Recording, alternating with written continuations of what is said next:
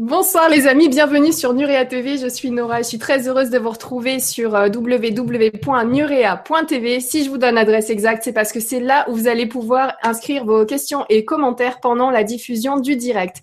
Donc pour les nouveaux, vous allez tranquillement sur nurea.tv, vous cliquez sur la conférence de ce soir et sous la vidéo, vous avez l'explication de la conférence. Vous allez retrouver le lien aussi, euh, le lien Amazon du livre dont on va parler ce soir. Et d'ailleurs, si vous ne le voyez pas, c'est parce que vous avez une petite fenêtre qui bloque en tout cas un, petit euh, logiciel qui bloque les publicités. Donc ouvrez bien cette euh, autorisez Nuria TV à avoir euh, accès à tout votre PC. Ne vous inquiétez pas, le site est sécurisé et il y a vraiment que ces liens Amazon donc qui disparaissent et qui donc apparaîtront quand vous aurez débloqué votre bloc publicité sur notre site.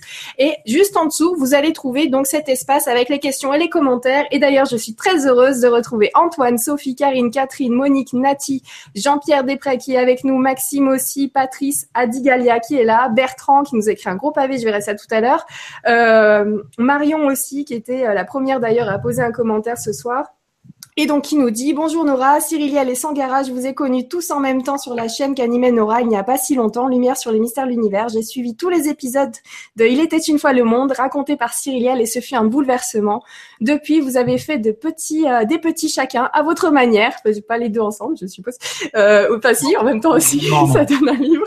Il y a eu Nuria TV et je ne vous quitte plus. Je suis donc très heureuse de vous retrouver tous les trois ce soir en direct. Et oui, ce soir, donc vous les voyez en bas parce que quand on est trois, on voit tout le monde.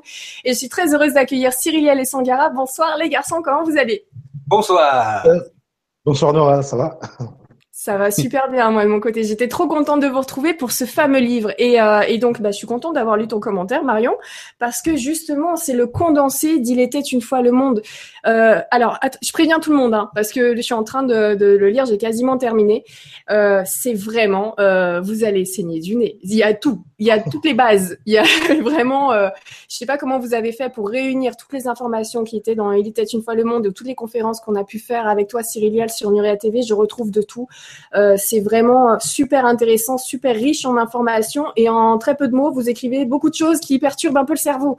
Donc, accrochez-vous les amis. Si vous ne l'avez pas, vraiment, c'est la base de, de ce qu'ont euh, expliqué Cyril et Sangara et c'est vraiment bien d'avoir un bouquin pour pouvoir relire et relire et relire et pour intégrer les choses tout doucement. Merci beaucoup d'avoir fait ce livre et d'ailleurs, justement, je fais un petit coucou à... Euh, ah, donc euh, les éditions La Vallée Heureuse avec Stéphanie Del Regno, euh, parce que ben merci à elle de vous avoir poussé un petit peu à écrire cet ouvrage. Hein. Je sais comment ça avait un petit peu commencé, donc vraiment merci à elle. J'ai fait un gros un gros bisou.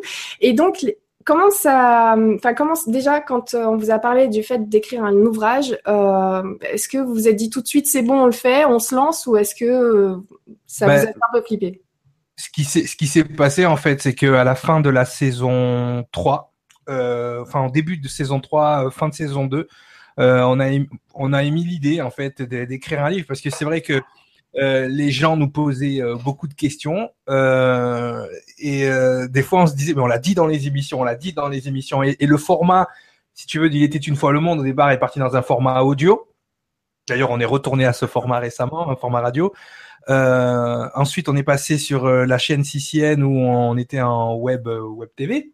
Et c'est vrai que sur une heure et demie, il fallait qu'on condense beaucoup d'informations. Des fois, on n'avait pas le temps de tout dire. Des fois, on n'avait pas le temps de développer des sujets. Donc ça, ça, ça. Comme on a l'habitude de créer de la dissonance cognitive, c'est un peu notre travail. Du coup, on a, on, on, devait répondre à énormément de questions. Ça devenait hyper chronophage parce qu'on avait plein de choses à faire. Et donc, euh, on s'est dit, si on condensait tout dans un livre. Donc, au départ, c'était parti pour être juste une retranscription en fait des émissions. Et, euh, donc on était parti dans cette retranscription euh, petit à petit. Et, euh, à l'époque, Stéphanie, de la Vallée Heureuse, donc des éditions de la Vallée Heureuse, me contacte pour un livre sur les walking, d'ailleurs que j'ai commencé il y, a, pas longtemps. Et, je lui dis, mais écoute, avec mon avec pote Sanga, on a déjà commencé un ouvrage qu'on voulait sortir en autoproduction, hein, juste entre nous, comme ça, pour les gens. En fait, c'était un livre au départ qui était fait pour les gens qui nous écoutaient, hein, sans vouloir mettre les autres euh, de côté. C'était vraiment comme une espèce de, fascicule qui pouvait leur permettre de garder une structure de, pensée pour déjà comprendre les émissions et développer eux leurs recherches. Parce que le but, il était une fois le monde, c'était pas d'amener de la vérité ou je sais pas quoi. C'était juste de, de, de créer des pistes de recherche pour les gens. Ces pistes de recherche là, qui nous avaient mené nous alors je vais pas dire à nos conclusions, mais à ce qu'on nous on appelle avec Sangara nos évidences. Donc on, on, est parti dans cette idée-là et c'est vrai que sur euh, sur le coup, euh, on n'était pas parti pour un ouvrage comme ça, on était juste pour partir sur une retranscription des émissions. Donc comme tu l'as dit, on a dû, euh, on a, on a changé notre notre fusil d'épaule par rapport à l'écriture. On a amené aussi beaucoup d'informations dont on n'a pas pu parler pendant les émissions. Donc c'est pas juste une retranscription du coup euh, des vidéos, c'est aussi ben, justement on a essayé de, rendre quelque chose de de cohérent par rapport à ça. Et avec Sanga, on, on, est parti sur un sur un concept qui était le sien, d'écrire le livre en deux parties, c'est-à-dire ce qui se passe en haut, euh, ce que moi j'appelle le systémique un peu, et ce qui se passe en bas. Ouais, c'est exactement divisé en deux parties. Sangara, toi, tu avais, euh, tu avais déjà écrit deux ouvrages d'ailleurs euh, avant. Il y en a un qui a chevauché celui-là d'ailleurs, je pense, dans, dans, votre écriture à quatre mains de, de cet ouvrage, Il était une fois le monde. Ça. Et ça, ça, tu t'es lancé seul la première fois, et là, comment c'était de travailler avec ton pote? Euh, ben effectivement, oui, la première fois, j'ai commencé tout seul parce que on est, déjà on n'avait pas encore reconnecté. Et euh, et quand on est arrivé, comme il l'a expliqué à la fin de la, enfin au début de la saison 3, en fait, ça a apparu comme une évidence. Parce que ben moi j'ai déjà eu une expérience euh, avec euh, avec Eddie Livre qui m'a permis une certaine euh, liberté euh, dans l'édition et dans l'écriture. Et c'est vrai que j'arrêtais pas de le pousser. Je dis mais viens, on passe avec les livres, ça sera pas compliqué. Et bon, c'est vrai que on a une capacité. C'est ce que tu avais noté la première fois qu'on avait fait une conférence, c'est que moi, en général, j'écris et lui parle beaucoup. Et donc c'est vrai que dans le cadre euh, de, de, de, la retranscription, on, était parti là-dessus, donc il me, on me donnait un peu de, des pistes, et moi je, je, reformatais en fait par rapport aux émissions. Et quand il est venu avec euh, cette, euh, cette idée donc de, de passer par la Vallée Heureuse, je savais pas trop parce que j'avais eu un petit, un premier contact assez, assez compliqué avec les éditeurs classiques du fait que voilà moi j'amenais déjà dans la science-fiction j'ai amené quelque chose qui était un peu décalé et je me suis dit, on va arriver avec euh, Il était une fois le monde.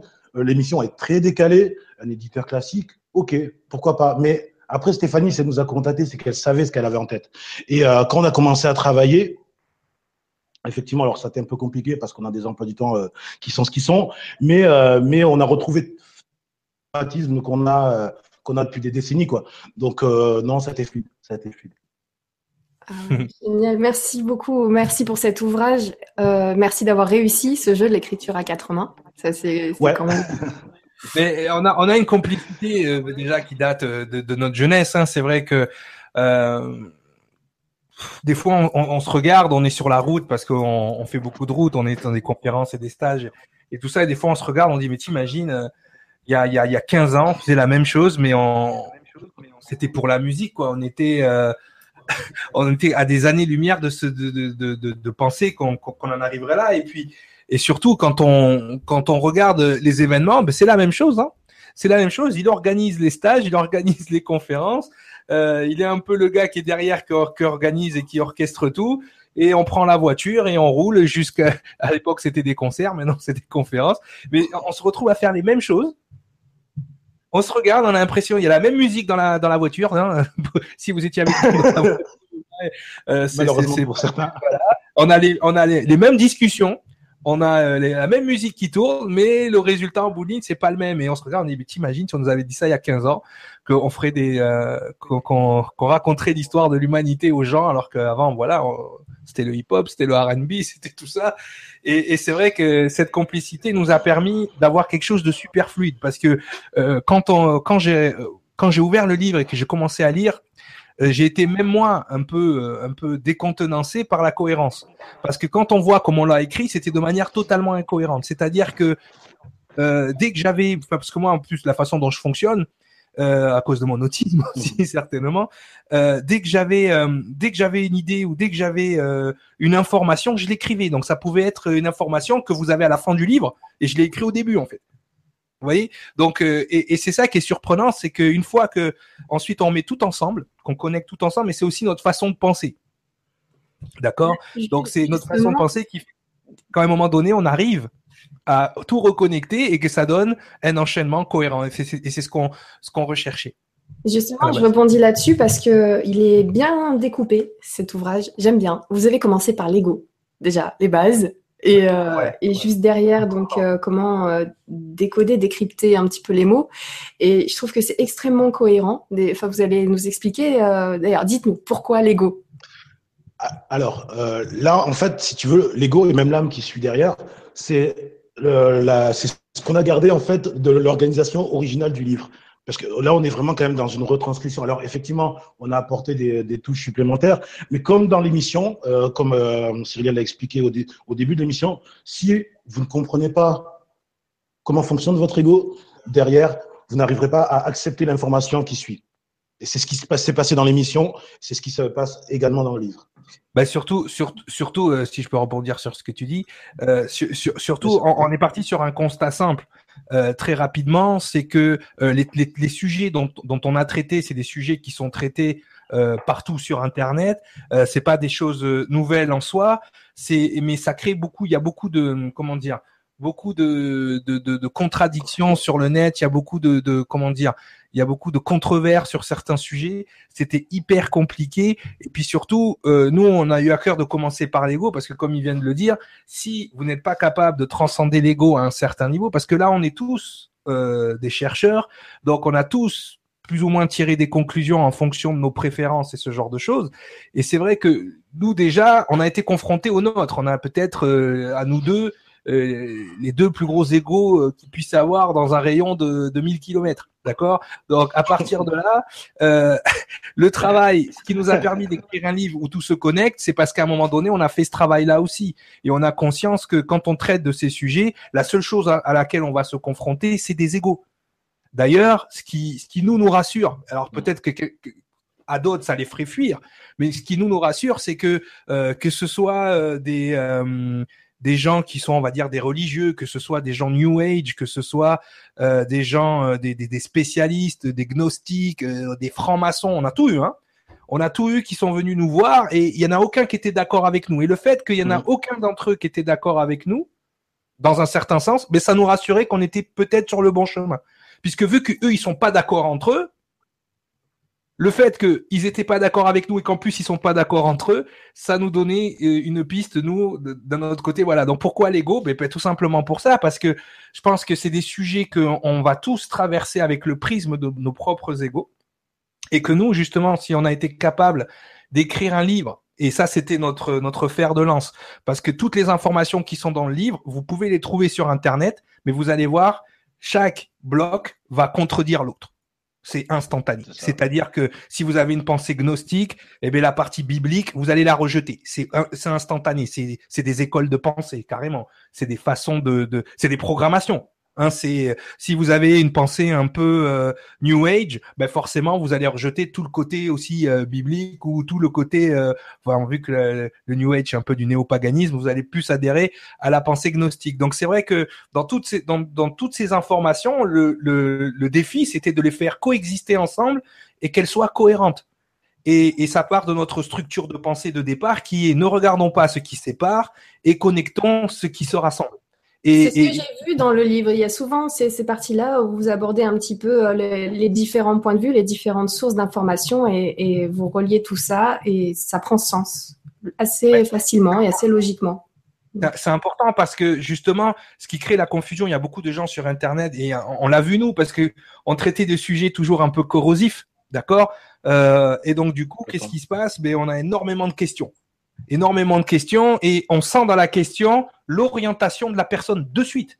C'est instantané. C'est-à-dire, ne serait-ce que sur le, le, comment s'appelle, le, le, le, concept des anges, par exemple, euh, euh, c'est, fou. On, on, a répertorié, je sais pas combien de, de, de de, de sortes d'anges qui pourraient exister suivant la conscience collective, suivant la conscience New Age, suivant la conscience gnostique, suivant certains trucs. Et on s'est dit, mais c'est absolument incroyable. C'est-à-dire que euh, d'un côté, tu as l'impression que les anges, c'est les méchants, de l'autre côté, c'est les gentils, alors que cette pensée dualiste nous empêche vraiment de voir ce que c'est, par exemple. Et c'est pour ça que nous, à un moment donné, on s'est détaché carrément de toute euh, de toute considération, on va dire euh, pseudo spirituelle, parce que ça devenait du grand n'importe quoi.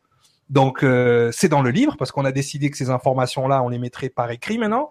Mais c'est vrai que ensuite, sur la réaction par rapport aux gens, par rapport à leur définition, par rapport à leur concept, hein, c'est ce qu'on appelle la, dissonance cognitive, c'est qu'à un moment donné, notre croyance, elle est tellement forte, on expérimente des choses tellement extraordinaires que ça devient la vérité universelle et, et, et, et, tout ce qui va venir contrer ça va nous perturber. Mais le livre, en fait, c'est ça, c'est venir perturber les gens dans leurs croyances pour les amener vers du savoir. Et, ce savoir-là, il n'est pas dans le livre, il va être il va être, on va dire, dans les recherches que les gens vont entamer, entamer grâce au livre. Donc, on n'a pas la prétention de dire dans le livre, il y a toute la vérité, mais en tout cas, il y a une structure de pensée qui vous permet de connecter tout ensemble. Et, c'est ça qui est important. Une base de réflexion. Voilà. Et, c'est ça qui est important. C'est, ce qui est important, c'est pas le résultat. Euh, c'est pas le résultat de l'information, ce qu'on va trouver, parce que chaque fois qu'on trouve une information, ça nous ouvre la porte vers autre chose.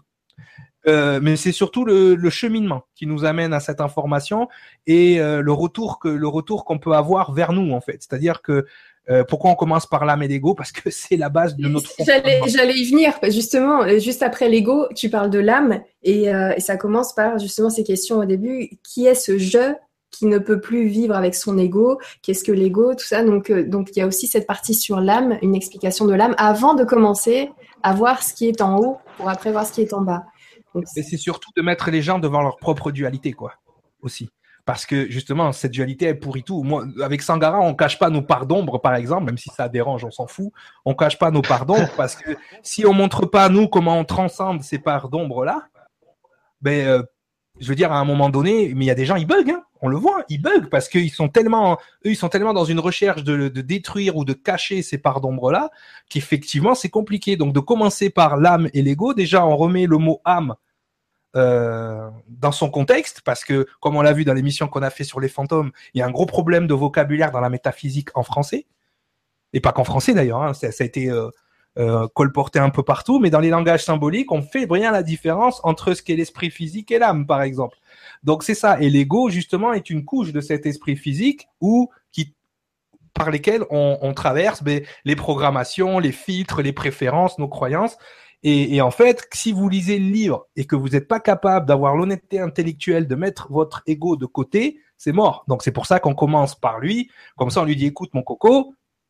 En commençant par l'ego dans le livre, on dit écoute mon coco, on t'a vu, on t'a spoté. Maintenant, si tu veux lire la suite du livre, va falloir que tu te mettes de côté puisqu'effectivement, on te met en lumière dès le début tu sur la touche.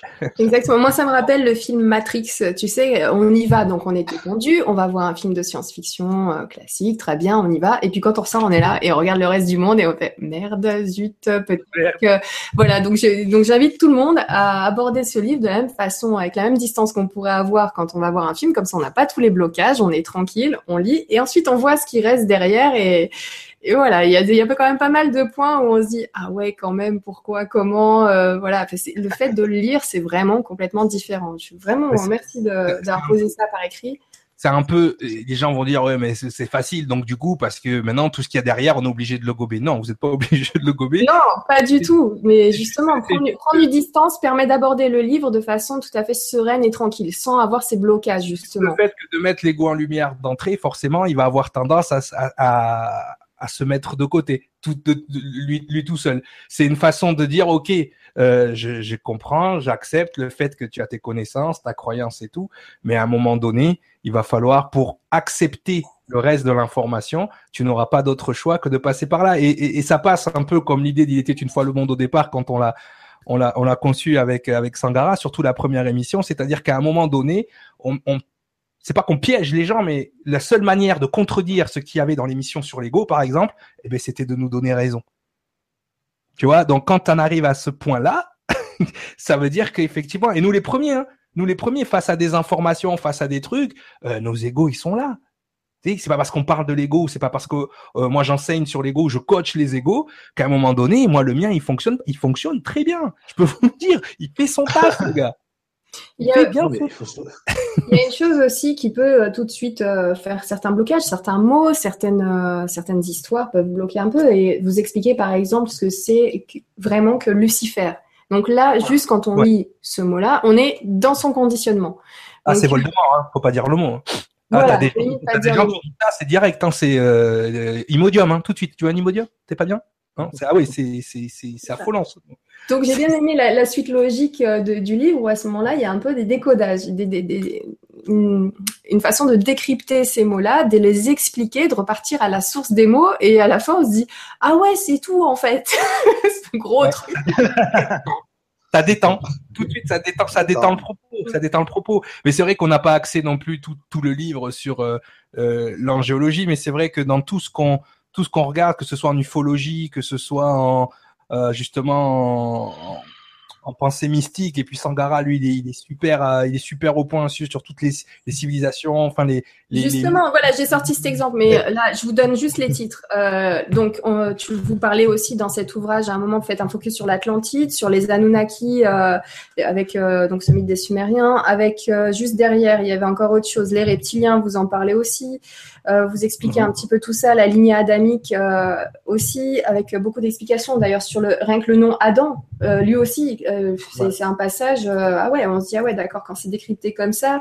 Et en plus, quand vous dites Adam n'est pas le premier, c'est assez sympathique aussi ce passage. ah Pourquoi? Et donc après. Ouais il est le sang du premier, il n'est pas le premier. Oui, mais justement, j'aimerais bien que vous l'expliquiez. Peut-être si on peut avoir ce, petit passage un petit peu expliqué à l'antenne, ça serait cool parce que c'est une chouette histoire, je trouve. Euh, il y a la tour de Babel aussi. Il y a aussi pas mal de questions. J'ai bien aimé aussi à la fin quand euh, vous, vous avez laissé une partie, une section, on vous répond. Déjà, j'aime beaucoup le titre. On vous répond, les amis. Bougez pas. Et il y a des questions, vous répondez. Donc, euh, vous verrez ça dans le livre tranquillement. Mais est-ce que Lucifer est le Dieu de l'Ancien Testament? Euh, On a qui dit vrai entre les écrits gnostiques et les écrits bibliques? Comment comprendre les paraboles? Qu'est-ce qu'un faux Dieu? Qu'est-ce que le New Age? Il y a encore d'autres questions. J'ai pas tout lu, mais euh, voilà, il y a pas mal de petits focus comme ça qui aident à la fin de l'ouvrage qu'on peut très bien lire en plus, même avant, dès le début. C'est vrai que moi j'aime bien feuilleter un petit peu les fins, donc j'ai pas lu de façon tout linéaire, mais j'ai vu ce qui se passait aussi à la fin en faisant des petits focus par-ci par-là. Et, euh, je trouve vraiment ça super sympa. On a l'impression un peu euh, avec cette fin-là d'assister à un petit bout de conférence. il était une fois le monde quand vous étiez tous, euh, les deux ensemble. C'est super enrichissant.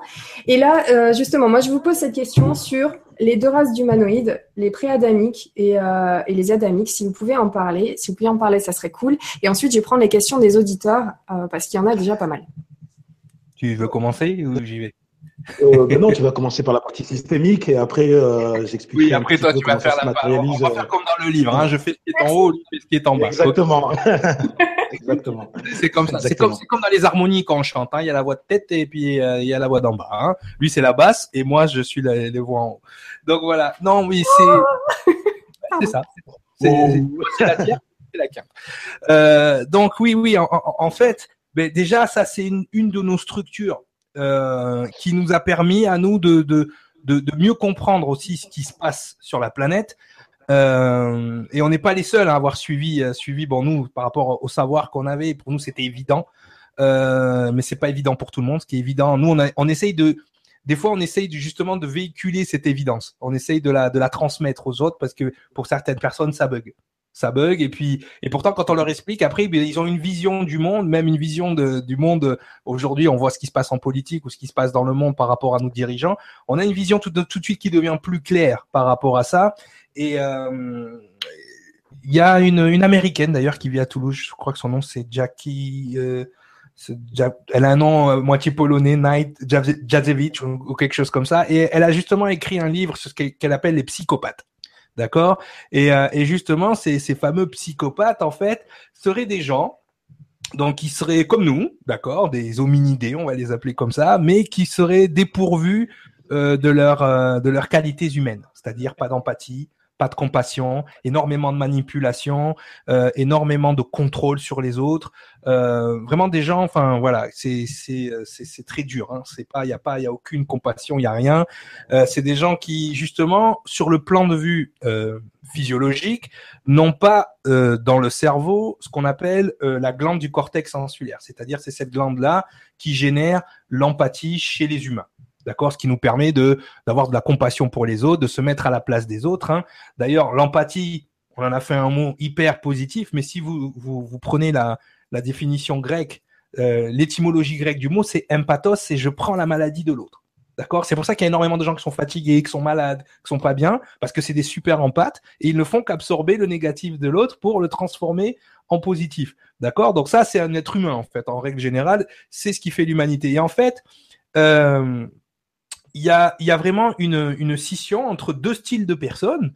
Et, euh, et, cette scission, on la retrouve en fait quand on, mais dans les écrits sacrés, on la retrouve justement avec ce sang de la nouvelle alliance, avec cet humain qui est fait à l'image de, de, de ses créateurs, c'est-à-dire avec l'arbre de la connaissance et l'arbre de vie.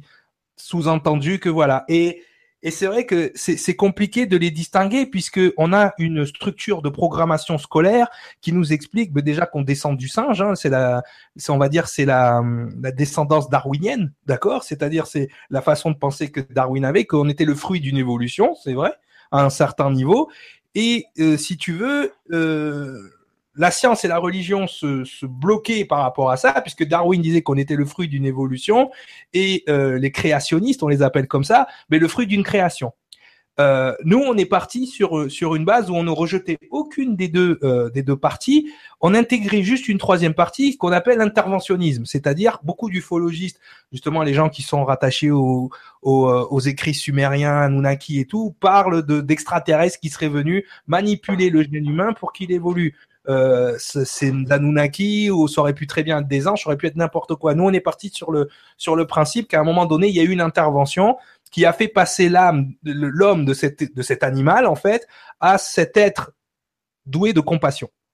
D'accord? Donc, quand on intègre déjà l'interventionnisme dans sa structure de pensée, on sort de la programmation scolaire euh, habituelle. Déjà, on est en droit de se demander est-ce qu'on ne peut pas distinguer du coup un hominidé qui serait le résultat de l'évolution et un autre hominidé qui serait le résultat de cette intervention. Et les deux cohabiteraient ensemble sans le savoir, puisque sur un plan de vue physiologique, ils se ressemblent.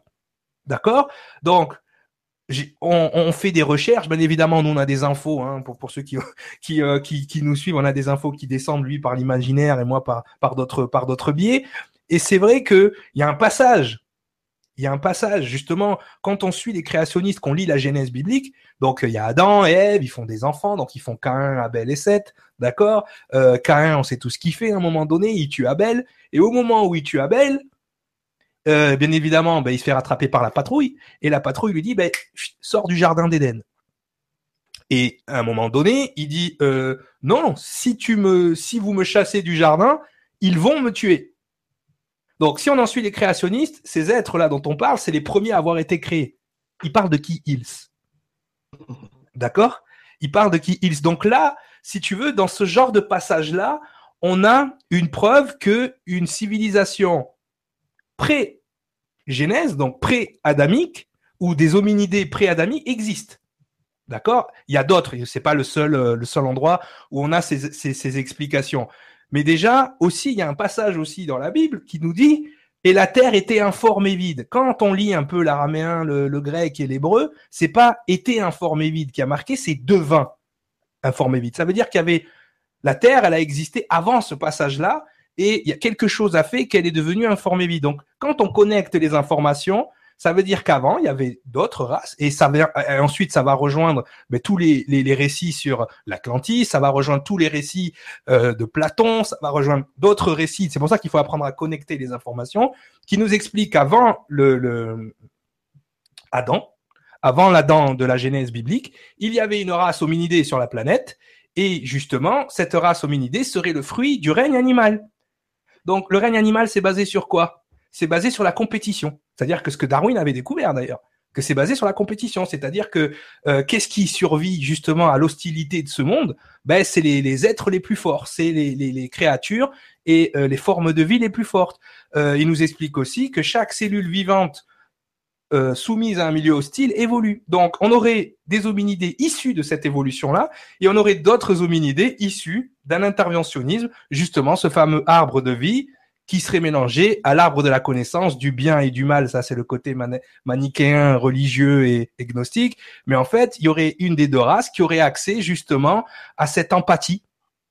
Donc, du coup, on se retrouve avec des hominidés qui, eux, sont dans la compétition, sont dans le règne animal, la loi du plus fort, Et puis, il y a, qu'à regarder les 1% de gens qui nous dirigent aujourd'hui. Alors, beaucoup de gens les appellent les Illuminati, on dit que c'est des reptiliens, on dit que, on dit que ceci, on dit que cela. Mais si on fait encore une connexion avec nos parties du cerveau, on a un cortex, euh, le néocortex, qu'on appelle aussi le cerveau reptilien dans notre tête, d'accord? Et on aurait cette partie empathique. Donc, nous, on aurait les deux. Mais eux, on va dire les préadamiques, ils n'auraient que cette partie animale reptilienne, c'est-à-dire pragmatique dans la compétition et dans la pyramide de l'évolution, euh, on va dire, euh, naturelle.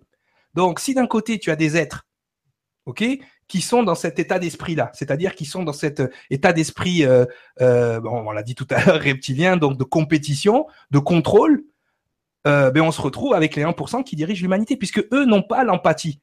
C'est-à-dire qu'ils eux, ils sont sans vergogne. Pour arriver en haut de, de leur esprit pyramidal, en fait, de leur esprit hiérarchisé, ils sont prêts à tout et ils sont prêts à tuer, ils sont prêts à monter sur le voisin, ils sont prêts. Et de l'autre côté, tu as des hominidés qui, eux, sont empathiques, qui sont gentils. Tu vois Donc, eux, ils se font avoir par les gens qui sont pas empathiques. Les, premiers, on prend conscience que ils vont, ils ont pas de limite, ils ont pas de barrière, barrière. ils vont attendre les ils vont attendre les Et ça va prendre plus de temps pour avancer. Ben oui, on va, générer la culpabilité, on va générer plein de choses. Donc, le, si tu veux, là, on est, on est dans on est peut-être dans la première couche de ce qu'on appelle le libre arbitre, c'est-à-dire que ces nouveaux hominidés adamiques ont la capacité de choisir entre être, entre être comme euh, les reptiliens, c'est-à-dire être euh, bouché d'un côté, si tu veux, c'est-à-dire avec ce cerveau pragmatique, égoïste et basé sur le, le profit, ou d'être au contraire empathique et généreux. Donc nous, on a le choix entre les deux. Alors que les préadamiques, eux, n'ont pas le choix. D'ailleurs, t'as qu'à voir comment ils, comment ils agissent. Donc c'est pour ça et ça on le retrouve on le retrouve dans d'autres dans d'autres sous-couches, on le retrouve dans d'autres comportements. Donc c'est pour ça que peut-être la première couche du libre arbitre et c'est ce qu'on est on a essayé de développer dans dans, dans le elle se situe là, c'est-à-dire que tu as une humanité qui n'en a pas. Et on, en reviendrait encore au, problème que Lucifer avait euh, avec le fait de créer Adam, euh, de créer des êtres avec un libre arbitre, puisque là on est dans des premiers êtres qui eux n'en ont pas, donc il y aurait peut-être une jalousie qui serait née. Mais à partir de là, ça se reconnecte justement avec des écrits mystiques et poétiques et métaphoriques. La science se reconnecte avec ça. Aujourd'hui, ces gens-là, ils existent. Et on, en croise tout le temps. Il y en a qui sont diagnostiqués Asperger, c'est-à-dire qu'ils n'ont pas cette capacité de connecter avec l'autre. Hein, D'autres sont carrément traités de psychopathes. Quand on fait une analyse psychologique et euh, physiologique du cerveau d'un psychopathe, euh, forcément, ben, on, trouve justement des, fonctions dans leur cerveau qui, qui ne sont pas allumés. Donc du coup, c'est des gens qui sont capables de tuer euh, et sans vergogne et, et, qui ont un côté, on va dire, euh, dark, quoi. On va, on, va, dire comme ça. On va essayer de, on va essayer de rassurer les gens. Tu parles de, parles d'un film pour la population terrienne. Hein. Non, parce que attends, attends, euh, Sankara, on t'attend, on t'entend en deux fois. Est-ce que tu aurais pas une deuxième fenêtre euh, allumée ou est-ce que Non, du tout. Ah, c'est bon, non, ok, d'accord. Non, juste, je disais, on va essayer de rassurer les gens. Quand tu parles des, des préadamiques, euh, fait de, de, ce qui reste de cette population-là, c'est une infime partie de la, de la population humaine. Après, il y a aussi un. C'est quand même 20%. Hein. Voilà, c'est ça. Infime. C'est 20%. Et tu as 1% de ces 20% qui contrôlent l'humanité. Parce que le problème, c'est pas forcément les préadamiques, parce que eux, ils sont dans leur plan, si tu veux. Le problème, c'est les gens qui sont adamiques et qui décident, qui décident volontairement ou involontairement de vibrer dans l'autre fréquence. Tu vois, dans la fréquence de leur cerveau qui est pragmatique, euh, matérialiste, égoïste. Je peux faire un focus là-dessus. Dans le livre, page 72, pour ceux qui l'ont chez eux, parce que je vois que beaucoup euh, l'ont déjà euh, dans les commentaires. Donc, page 72, en bas, c'est écrit Le libre arbitre n'est pas la faculté de choisir, mais bel et bien un gène. Le libre arbitre est génétique et non psychologique ou encore philosophique. Beaucoup de personnes confondent le libre arbitre et la liberté de choix. Est-ce que vous pouvez expliquer ce passage? Ben, c'est simple. Moi, je l'explique souvent avec ce qu'on fait. Toi, tu as, une fille. Mm. OK? Tu as une fille. OK? Donc, ce qui se passe déjà, bon, la partie génétique, mais c'est ce celle que je viens d'expliquer. Quand tu n'as pas dans le cortex insulaire euh, génétiquement donc cette faculté d'avoir de l'empathie, ben, finalement, tu n'as pas le choix d'être. Tu n'as pas, ce pas cette liberté de choix, justement, entre euh, faire le bien entre guillemets, c'est-à-dire aider ton prochain, c'est pas forcément faire le bien, mais c'est aider ton prochain et être égoïste. T'as même pas ce choix-là. Donc à partir du moment où t'as pas ce choix-là, on oublie. Déjà, c'est la, comme je dis, c'est la première couche du libre arbitre. Elle est là, elle est génétique. Donc le libre arbitre, c'est un gène. Après, pour faire vraiment la distinction, c'est toi, tu as des enfants, moi j'ai une petite fille, c'est pareil. Euh, je veux dire, tu lui dis mets tes chaussures, elle dit non. Mets tes chaussures, elle dit non. Et à la seconde où tu lui proposes, eh ben tu préfères mettre les roses ou mettre les bleus? Là, tu lui donnes la liberté de choix. Et qu'est-ce qu'elle fait donc avec cette liberté de choix? Elle choisit les roses. Et donc, comme c'est elle qui a choisi les roses, qu'est-ce qu'elle fait? Ben, elle met ses chaussures elle-même. Ah ben tiens. Ben ça, je viens de vous résumer votre système politique, les gens. Vous pensez que vous votez, mais en fait, en bout de ligne, le, truc, il est, il déjà, il, est déjà, on vous donne l'impression, l'illusion que vous avez un choix, vous n'avez zéro choix. Déjà, pour comprendre qu'on a zéro choix, il faut comprendre comment fonctionne, mais ça, on va laisser les gens lire le livre, mais comment fonctionne l'énergie d'en haut et l'énergie d'en bas. C'est-à-dire que tout ce qui se passe en bas n'est que le déroulement de l'énergie stockée en haut énergétiquement. Donc du coup, ça veut dire que c'est déjà écrit en haut avant de se dérouler en bas. Donc la liberté de choix, c'est une illusion. Hein. Ça n'existe pas. Le libre arbitre, c'est comment vous le vivez, dans quelle fréquence vous le vivez. C'est-à-dire dans ma fréquence égoïste, de chaos et de souffrance, ou dans ma fréquence altruiste, de bien-être. C'est tout. Hein. C'est ça, ça s'arrête là. Mais ça, si vous n'avez pas de gêne pour avoir ça, et on se rend compte après, mais là, il faut faire des, il faut, faut, faire du travail sur soi, il faut faire un petit peu de philosophie, mais finalement, le libre arbitre, c'est abandonner la liberté de choix. c'est ça. C'est à un moment donné, ne plus être dans ce manichéisme du bien et du mal, c'est abandonner la liberté de choix et de faire ce qu'il y a à faire. Point. J'ai envie de dire, ça va les amis, vous êtes bien, c'est le nez qui coule ou pas? Ça, il faut lire le livre. Hein. C'est fait pour ça en même temps. C'est fait pour ça. C'est fait pour ça. Des fois, des fois, on vient, me voir, on me dit, mais, mais euh, ouais, mais euh, je suis pas d'accord. Je dis, mais on s'en fout que tu sois d'accord ou pas d'accord. Moi, ce qui compte, c'est comment tu te sens avec le truc.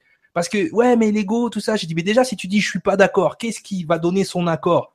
Ben, c'est l'ego. C'est l'ego qui va dire je suis d'accord ou je suis pas d'accord. Donc déjà, de dire je suis pas d'accord que je suis dans l'ego, c'est, c'est le chocolat qui dit au Nutella, t'es marron, en fait. Ça sert à rien. C'est, c'est l'eau qui dit au glaçon, tu vas fondre. C'est n'importe quoi. Donc, à un moment donné, ce qu'il faut essayer de voir, c'est ce ressenti qu'on a en plus que les autres. Et, et, et euh, Étienne Chouard explique ça très bien. J'adore Étienne Chouard sur sa façon de voir un peu euh, comment on est dirigé, par exemple. Ah, euh, on, est, dirigé par des gens qui n'ont pas de vertu. C'est-à-dire qu'on a donné le pouvoir à des gens qui voulaient le pouvoir. Donc du coup, si tu veux le pouvoir, par définition, t'es. Moi, j'ai remarqué des gens vertueux, ils veulent pas le pouvoir parce que ça les intéresse pas d'avoir du pouvoir sur les autres. Donc du coup, les gens qui pourraient mieux euh, contrôler, qui pourraient mieux gérer euh, les autres, l'État, euh, les lois, euh, le, budget et ce genre de choses, ben ils veulent pas le pouvoir. Qui c'est qui veut le pouvoir? C'est ceux qui sont pas vertueux. Donc on donne le pouvoir à des gens qui sont pas vertueux, et chaque fois qu'ils vont voter une loi ou qu'ils vont faire quelque chose, c'est pour renforcer le pouvoir. C'est jamais pour les autres, parce qu'ils sont dans cet esprit-là reptilien, cet esprit pragmatique, pyramidal. Donc ce qu'il faudrait faire, c'est prendre des gens au hasard, et là forcément tomberait sur des gens vertueux à un moment donné qui feraient le nécessaire, qui feraient ce qu'il faut, qu'il faut. Parce que par définition, le vertueux ne veut pas le pouvoir. Qui veut le pouvoir? Celui qui n'est pas vertueux, parce qu'il veut monter sur les autres. Donc, tu vois comment on est mal pris, en fait, dans notre structure de pensée dès le départ. Et c'est pour ça qu'à un moment donné, on devrait faire comme dans les jurys, prendre des gens au hasard, mais tiens, toi, t'es président, toi, t'es premier ministre. Voilà, tiens, voilà les clés, t'as pas le choix. Et, voilà, et pendant euh, un, an, ben, il y a quelqu'un qui gère, euh, d'ailleurs, on pourrait tous prendre exemple sur le président de la Finlande. Hein. Il a été élu, il a fait, il a voté ses lois avec ses SMIC minimum. Il a fait un truc de fou là-bas. Il est parti. Il a dit eh, c'est bon. Moi, je voulais pas le pouvoir, je voulais juste mettre ça en place. Mais c'est ça qu'il faut faire. À un moment donné, il faut arrêter de donner notre pouvoir à des gens qui veulent avoir du pouvoir sur les autres. C'est pas possible. C'est là, c'est là, on est en plein dans le livre. Là, on est en plein dans cette partie de l'humanité qui veut contrôler dans cette fameuse pyramide. C'est pas pour rien que les symboles de, ces confréries-là, on voit cette pyramide avec l'œil de la Providence en haut. C'est pas pour rien. Tout est symbolique. Mais en même temps, ça se passe aussi sur le plan de vue génétique. Mais pour contourner le libre arbitre de l'enfant, on lui a donné la liberté de choix. Tu vois ce que je veux dire? Hop euh, le, symbole de l'aigle euh, de, des, des différents empires. Choix, mais il ne l'a pas finalement. L'aigle américain, c'est les démocrates d'un côté les républicains de l'autre. Donc tout le monde vote républicain ou démocrate, mais tout le monde oublie la tête de l'aigle au milieu qui rigole bien. Parce qu'en bout de ligne, c'est la tête qui décide. C'est ni l'aile droite ni l'aile gauche. C'est la tête qui fait voler les deux ailes. Hein. Donc il faut toujours se demander qui commande. Qui commande? Qui, C'est qui la tête en fait? C'est pas les deux parties qui comptent, c'est qui la tête? C'est ça qu'il faut se demander. Une question de Anne Fleur qui nous dit, et à l'inverse, ce que nous faisons en bas n'influence-t-il pas aussi ce qui se passe en haut? Bien évidemment. Bien évidemment. C'est pour ça, j'ai dit de faire attention à vos actes ici. Ça résonne dans l'univers. Ça résonne. Ce qui est envoyé d'en haut est envoyé en bas pour faire évoluer ce qui est en haut. Hein. C'est aussi simple que ça. Donc c'est pour ça que c'est pas pour rien les gens qu'il y, a un firmament. Les, les, ufologues appellent ça la quarantaine autour de la planète. Il y a une ceinture autour de la planète qui empêche certaines énergies que nous on crée de, de sortir. C'est pas pour rien. C'est à cause du fait qu'on est une sale race. Il faut le dire. Et, et le fait qu'on soit une sale race, eh ben ils sont obligés de nous mettre en quarantaine. Il faut nettoyer le truc. Donc à partir de là, ah, non mais ça un dit long quoi. Je veux dire, on a une planète. à la question, j'avais cette question sur la planète en quarantaine, donc voilà, on est dedans. voilà, voilà il y a une quarantaine. Il faut vous poser la question, les gens. Hein, parce que souvent les gens on se, dit je suis d'accord, je suis pas d'accord. Non, c'est pas ça. C'est bien, c'est pas bien. Non, c'est pas ça la question. La question c'est pourquoi? Pourquoi il y a une quarantaine autour de la planète? Ok, c'est pas juste pour nous protéger des rayons cosmiques. Hein. Je vous le dis tout de suite. C'est parce qu'il y a des choses qui doivent pas sortir de là. Et ces choses qui doivent pas sortir de là, ben justement, c'est parce qu'on est tellement en résonance, on se rend pas compte. On se rend pas compte. On est de la poussière d'étoiles. Les astrophysiciens vous le disent. Mais ce qu'on on oublie de penser, c'est que toute l'information euh, ça aussi, il y a une expérience, l'expérience de Young euh, qu'on a expliqué dans le livre qui le montre. Toute l'information que nous, on génère ici, elle repart à sa source. Et il y a un filtre. Et ce filtre-là, c'est l'astral, ce que les gens appellent l'astral. Et, justement, il n'y a pas n'importe quoi qui remonte à la source. Ce qui remonte à la source, c'est uniquement l'information validée. Tout ce qui n'est pas validé, ça reste en bas. Donc forcément, euh, nos actes ici résonnent dans tout l'univers. C'est pour ça qu'ils ont mis une quarantaine. C'était n'importe quoi, cette planète, au bout d'un moment. Donc ça, il faut avoir, conscience. Si on est de la poussière d'étoiles, il faut avoir conscience aussi qu'on crée des étoiles en même temps grâce aux informations qu'on cumule ici. Parce que les étoiles, avant tout, c'est de la lumière et c'est de l'information. Donc il y a un échange d'informations entre la planète et le reste de l'univers. Et cette information, elle transcende après les êtres vivants. D'accord? Elle est transcendée à travers les êtres vivants. Et nous, on est soi-disant les êtres vivants les plus euh, intelligents. Croyez-moi, quand vous voyez comment fonctionne la nature, on n'est pas intelligent du tout. On peut faire mieux. Sangara, j'ai une question pour toi de Lux Naturae qui nous dit, c'est Audrey, coucou Audrey, qui nous dit, euh, peux-tu nous parler de Jupiter Ascending, s'il te plaît? Il y a des, y a-t-il des parallèles ou des points communs avec votre livre? Merci. Euh, ne pas qu'il y a des parallèles ou des points communs. En fait, si tu veux, si on devait faire euh, le livre Jupiter ascending en fait. Tout simplement. Alors oui, je peux, t'en parler encore plus parce que je me le suis re-regardé hier, tiens par hasard. Euh, Qu'est-ce qu'on nous explique dans, dans ce film? Quand on, sort en fait tout ce qui est la partie, toute la partie euh, un peu voilà folklorique, science-fiction avec des vaisseaux dans tous les sens. On nous explique que, que la que l'humanité n'est pas née sur Terre, que l'humanité est née sur une planète qui s'appelle Horus. Euh, euh en fait, l'humain conquis, euh, conquéri, euh, bon bref, il a, il a, il a, il a, pris possession de, d'énormément de, systèmes solaires. Donc il est, il est devenu une civilisation de type 2. Là, je vous invite à revenir sur Il était une fois le monde 2.0 où on en a parlé. Et de ce fait, il a compris que la seule valeur, la seule donnée qui avait une valeur dans l'univers, c'était le temps de vie. Le temps de vie en ensemençant des planètes en faisant donc en ensemençant avec sa, sa, graine. Et une fois que les, graines se sont assez multipliées sur chaque planète, en faisant une récolte. Et dans, en faisant cette récolte, on récolte bien sûr des êtres humains. Donc la Terre est une des planètes euh, qui, qui a été ensemencée par euh, ces êtres humains venus d'Horus. On extrait l'essence des êtres humains pour baigner dedans, ce qui nous amène à la légende de, la fontaine de Jouvence, qui leur permet de rajeunir donc aux êtres euh, d'Horus et de, devenir immortels. Donc de vivre jusqu'à 10, 15, 20 000 ans. Donc là, rien que là, on, a expliqué un petit peu le principe de récolte qu'explique très bien Céliel dans ses conférences. Ensuite, fait un focus sur, euh, sur, euh, sur la Terre, oh, il y a un échange qui est assez comique, mais, mais qui en dit long, où on nous explique que, euh, que ces êtres humains venus d'Horus ont euh, étant, ils voulaient ensemencer la Terre, mais le problème, c'est qu'il y avait déjà une, une, espèce reptoïde qui vivait sur place et que ça allait être un peu compliqué pour que les êtres humains se développent. Donc, ils ont balancé une météorite pour les détruire, tout simplement. Donc, effectivement, on pourrait retrouver beaucoup de similitudes entre Jupiter Ascending et Il était une fois le monde. Oui, sur l'aspect, sur l'aspect, mais même si, même au-delà d'Il était une fois le monde, c'est pourquoi ça se, ça se rapproche d'Il était une fois le monde, euh, pour la simple et bonne raison que nous, dans notre décodage de la Bible, justement, tout ce qui avait un rapport avec euh, euh, par exemple la parabole du semeur, hein, on sème le blé, on récolte le blé. Ben, on est vraiment dans cette euh, dans cette parabole là dans le film. Hein. on est vraiment dans cette euh, dans cette dans cette idée là. Euh, qui est développée par les auteurs. Qui se, nous, on fait souvent des parallèles avec le cinéma parce qu'on s'est rendu compte qu'il y a énormément d'informations qui sont encodées euh, justement euh, dans le cinéma, voire même dans maintenant. Je vois tout à l'heure ma, ma petite, elle est fan d'Ariana Grande, vous voyez, et elle regardait un clip tout à l'heure et dans le clip, je vois elle est dans un vaisseau spatial et la clé pour activer le vaisseau spatial, c'était un arbre de la cabale. Je veux dire, Grande, quoi. Alors, tu chantes pas avec Kenji Girac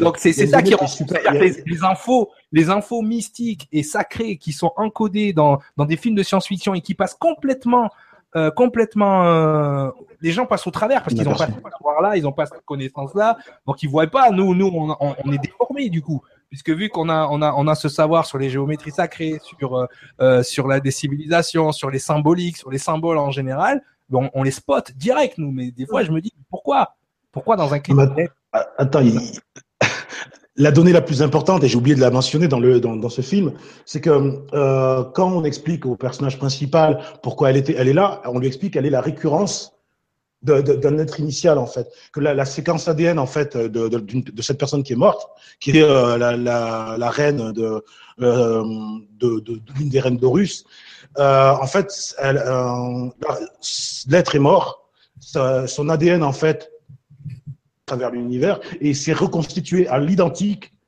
dans, cette, dans, ce, dans le personnage principal du film.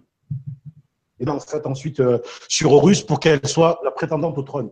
Parce que elle est, euh, on appelle une récurrence, d'autres diront une, une euh, comment on appelle ça, pas une, pas une, une résurrection, non pas une résurrection, une réincarnation, voilà, merci, c'est le terme que je cherche. Donc voilà, donc c'est que toujours cette importance avec l'ADN ce qu'on explique aussi avec l'ADN d'Adam, etc. Mais voilà, ce, film-là, en fait, c'est euh, juste euh, l'explication détaillée de comment fonctionne euh, ce qui se passe en haut. Mais les gens n'arrivent pas à le cerner parce qu'ils voient des vaisseaux, ils voient des mecs, enfin, ils voient des, des, dinosaures marcher comme ça. C'est assez folklorique, on le voit comme ça. Mais il faut passer ce film-là et regarder l'essence même de l'information pour regarder le systémique. Et c'est vrai que, par exemple, par rapport à cette récurrence, moi, c'est ce que j'explique dans mes formations, justement, euh, en angéologie. Euh, Qu'est-ce qui se passe à ce niveau-là? C'est que là, on est dans du vocabulaire, en fait. Récurrence, réincarnation, en fait. Euh, on l'explique un peu dans le livre, mais une séquence génétique complète, c'est-à-dire qu'un gène, quand le, code de la vie, quand il vient sur Terre, euh, son, son, devoir, c'est de, de, de se compléter. C'est-à-dire qu'il arrive avec la base, ce qu'on appelle une souche génétique, et il grandit, il grandit. Et quand il devient une séquence génétique complète, c'est là que les, les, les, les, mystiques ils vont appeler que ce, cette information-là va ascensionner, en fait. Et donc, quand ce gène-là ascensionne, il a la capacité ensuite, lui, de s'éparpiller, de se fragmenter, comme a dit Sangara tout à l'heure, et à un moment donné, de se reconstituer à l'identique. Et quand il se reconstitue à l'identique, dans le film, ils appellent ça une récurrence, ben, nous, on appelle ça une réincarnation. Et euh, ce qu'il faut comprendre, c'est que souvent, on étudie l'angéologie, mais avec notre structure de pensée d'aujourd'hui. Et on oublie que euh, les gens qui ont écrit ces choses-là à l'époque, ils n'avaient pas le vocabulaire scientifique qu'on a aujourd'hui. Donc c'est pour ça que euh, souvent on nous reproche de, par exemple par rapport aux anges, de casser un peu le mythe, de casser un peu le beau et, et, le, et le, le, fantasmagorique par rapport aux anges. Mais avant tout, nous ce qu'on explique, c'est que c'est une séquence génétique complète et la conscience d'une étoile. C'est-à-dire la conscience d'une étoile, c'est toute l'information qui a été fragmenté par la supernova et qui s'est reconstitué sur Terre à un moment donné dans une séquence génétique complète. Donc du coup, du coup, c'est vrai, ça, casse le mythe des, petits bosons blonds euh, dans un habit de lumière, mais avant d'avoir ces corps de quatrième densité, ben ce sont, des informations. Et ce sont les Hébreux à l'époque, ils n'avaient pas le vocabulaire pour dire euh, information génétique ou je sais pas mon cul sur la commode. Qu'est-ce qu'ils disaient? Ils disaient on reçoit des messages. Et message en hébreu se dit malak messager malakim. Donc du coup, on revient à ce, terme d'ange. On revient à ce terme d'ange. Et, même ange, en français, dans le langage des oiseaux, c'est ce qu'il y a en jeu, c'est ce qu'il y a en moi. Et à partir de là, nous, on fait le lien entre ce qu'il y a en nous, c'est-à-dire notre ADN, et tous ces, récits bibliques et mystiques euh, qui sont en arrière. Les informations qu'on reçoit de ces entités ou de ces de ces astres, on peut on peut dire carrément le, truc. Euh, euh, même n'importe quel astrophysicien aujourd'hui va te dire qu'on est capable de trouver ton ADN dans des fours cosmiques dans l'espace. Donc ça ça rejoint d'une façon, avec des termes scientifiques, ce qui est écrit dans les écrits mystiques et ce qu'on peut retrouver ensuite dans des films comme Jupiter. C'est l'information reste la même, c'est juste qu'elle est décodée dans des prismes différents. Un coup c'est le cinéma, un coup c'est Ariana Grande, euh, bientôt ça va être, je sais pas, Cyril Hanouna, il va te faire plaisir, il va, sortir un truc, Nora. Tu vois il y a de la marche. Hein. Ah non, non, il a invité Lily, la médium, là. Il commence, Cyril. Hein? hein il a invité la, la profiler. Ah mais hein. ça fait un bail qu'il invite euh, des médiums ou euh, il y a même l'équipe de The Believers qu'on a reçu qui sont passés euh, là-bas. Donc non, ah. c'est un sujet qui, qui l'intéresse tant mieux. Ça commence. Ça commence à se démocratiser, voilà, par ce biais-là. On peut espérer avec le temps de meilleurs plateaux pour parler de ces sujets, mais bon, et pas un plateau avec ce type d'humour. voilà, des fois c'est un petit peu dommage. On les fera nous on, va les faire à nous, on va aller, on va aller investir les télé, les, grandes télé mainstream On va y aller. Qu'est-ce que ça serait cool? Alors, euh, je lis l'avenir. Donc, ouais, on croise les doigts. Euh, Tony qui nous dit, on croise les doigts pour ce, que ce sujet soit abordé de cette façon-là. Hein. Rien de, d'égocentrique là-dedans, hein, que ce soit euh, là ou par un autre, tant que ce soit démocratisé, c'est, c'est ce qu'il faut. Tony qui nous dit Nora, peuvent-ils définir pré-adamique, s'il vous plaît? Alors, ouais, justement, donc on a parlé de, la section donc, euh, de la race des adamiques, donc tu l'as bien développé. Et les pré-adamiques, donc ils, auraient été là avant. Qu'est-ce qui s'est passé pour eux? Pourquoi à un moment, euh, ben, les adamiques se sont pointés? Qu'est-ce qui n'allait pas avec les pré-adamiques? Qui sont-ils en fait? Déjà, comme on l'a dit tout à l'heure, les pré-adamiques, euh, ça, le, le, le, le pré-adamique, ça peut, ça peut, comme tu, toi, tu viens de le faire à l'instant, ça peut, on peut discerner une période de temps ou on peut discerner un gène. Ok, donc ça dépend dans quel, quel angle de vue tu veux le prendre. Euh, on va parler de pré-adamique euh, parce que il y a, il faut bien distinguer parce que ça aussi c'est dans le livre, on a essayé de l'expliquer vraiment de la façon la moins, la, enfin, la, la plus compréhensible. Il y a le gène pré-adamique qui subsiste même après la création d'Adam. Donc euh, le pré-adamique, j'ai envie de dire, il s'est jamais arrêté. C'est depuis le début euh, de la de l'apparition des premiers hominidés, qui sont pas, comme l'a, dit Sangara tout à l'heure, qui sont pas forcément issus tous de la Terre. Déjà dans un premier temps, il y a eu des cohabitations, il y a eu plein de choses. Euh, on va dire l'adamique, ça a 10 000 ans. On va faire gros, tu vois? C'est-à-dire que tout ce qui est avant, c'était du pré-adamique. C'est-à-dire qu'en gros, moi, quand je lis certains trucs, que les préadamiques, parce que j'arrive à les spotter maintenant quand ils écrivent quelque chose. Ou quand, le côté préadamique de quelqu'un écrit quelque chose, je me dis oui, ils voient les adamiques arriver comme des envahisseurs en fait. Puisque l'adamisme est créé en fait pour nettoyer ce qui a été fait dans l'adamisme. C'est-à-dire, je te donne un exemple. Euh, ce qui est écrit par rapport à l'adamique, c'est que lui, il a l'essence divine, c'est-à-dire que il a la fréquence d'origine, la fréquence originelle, c'est-à-dire la fréquence où tout est tout est beau. en gros, on va le dire comme ça. Tout est pur, tout est nickel. OK? Et l'autre, il n'a pas. L'autre, il est en train de la faire évoluer. Donc, du coup, quand tu mets une fréquence où, qui, est, bonne et que tu la mets à côté d'une fréquence qui est tordue, où il y a une distorsion, mais la fréquence qui est bonne, à un moment donné, va rythmer la distorsion, d'accord? Pour que la distorsion pousse droit. C'est un peu la parabole du bon blé de livrer dans, dans la Bible. OK?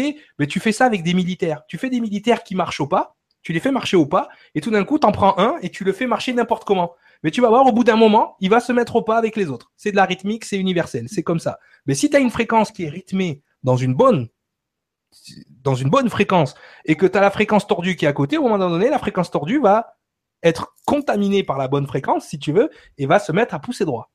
OK? Donc le but de la race adamique, c'était ça, de faire une fréquence qui pousse juste D'accord? Et une autre fréquence qui est là pour régler l'autre fréquence. C'est ce qu'on fait à l'intérieur de nous aussi. Hein, quand on a un choix à faire et que euh, c'est la distorsion de l'ego euh, qui au début a envie de faire des trucs et puis après tu envoies la, tu envoies la, sagesse de l'âme, on va dire, pour contrecarrer ce que l'ego a décidé, mais tu fais un choix plus juste. Ça veut pas dire que c'est bien ou c'est mal, mais c'est juste. Il y a une différence entre justesse, ok, et bien et mal. Ça, c'est le manichéisme. Ça, on pourra en parler. Donc, en fait, les préadamiques, c'est tout ce qui, tous les hominidés du, du départ, parce que pour, pour t'expliquer rapidement et simplement, même l'adamique est une hybridation entre la nouvelle alliance, la nouvelle race et l'ancienne. C'est-à-dire que chaque énergie qui doit s'incarner ou s'adapter euh, un, un contexte vivant doit s'hybrider avec ce qui existe déjà. D'accord? Donc, à un moment donné, euh, l'être qu'on appelle adamique, il a une partie pré-adamique aussi en lui. C'est-à-dire qu'il est obligé de récupérer les informations, on va dire morphogénétiques, les informations biologiques pour être biocompatible. Toute énergie qui veut s'incarner ici doit créer une hybridation biocompatible avec ce qui existe déjà.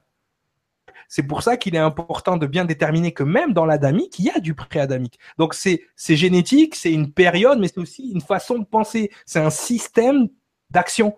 Le pré-adamique, c'est plusieurs choses à la fois. C'est ça que tu expliques que du coup l'adamique a ce choix-là entre agir comme un pré-adamique ou euh, comme un adamique, c'est-à-dire euh, euh, faire intervenir l'empathie ou pas, il a le choix de ne pas le faire. Il n'est pas que empathie à 3000%, il a cette possibilité-là.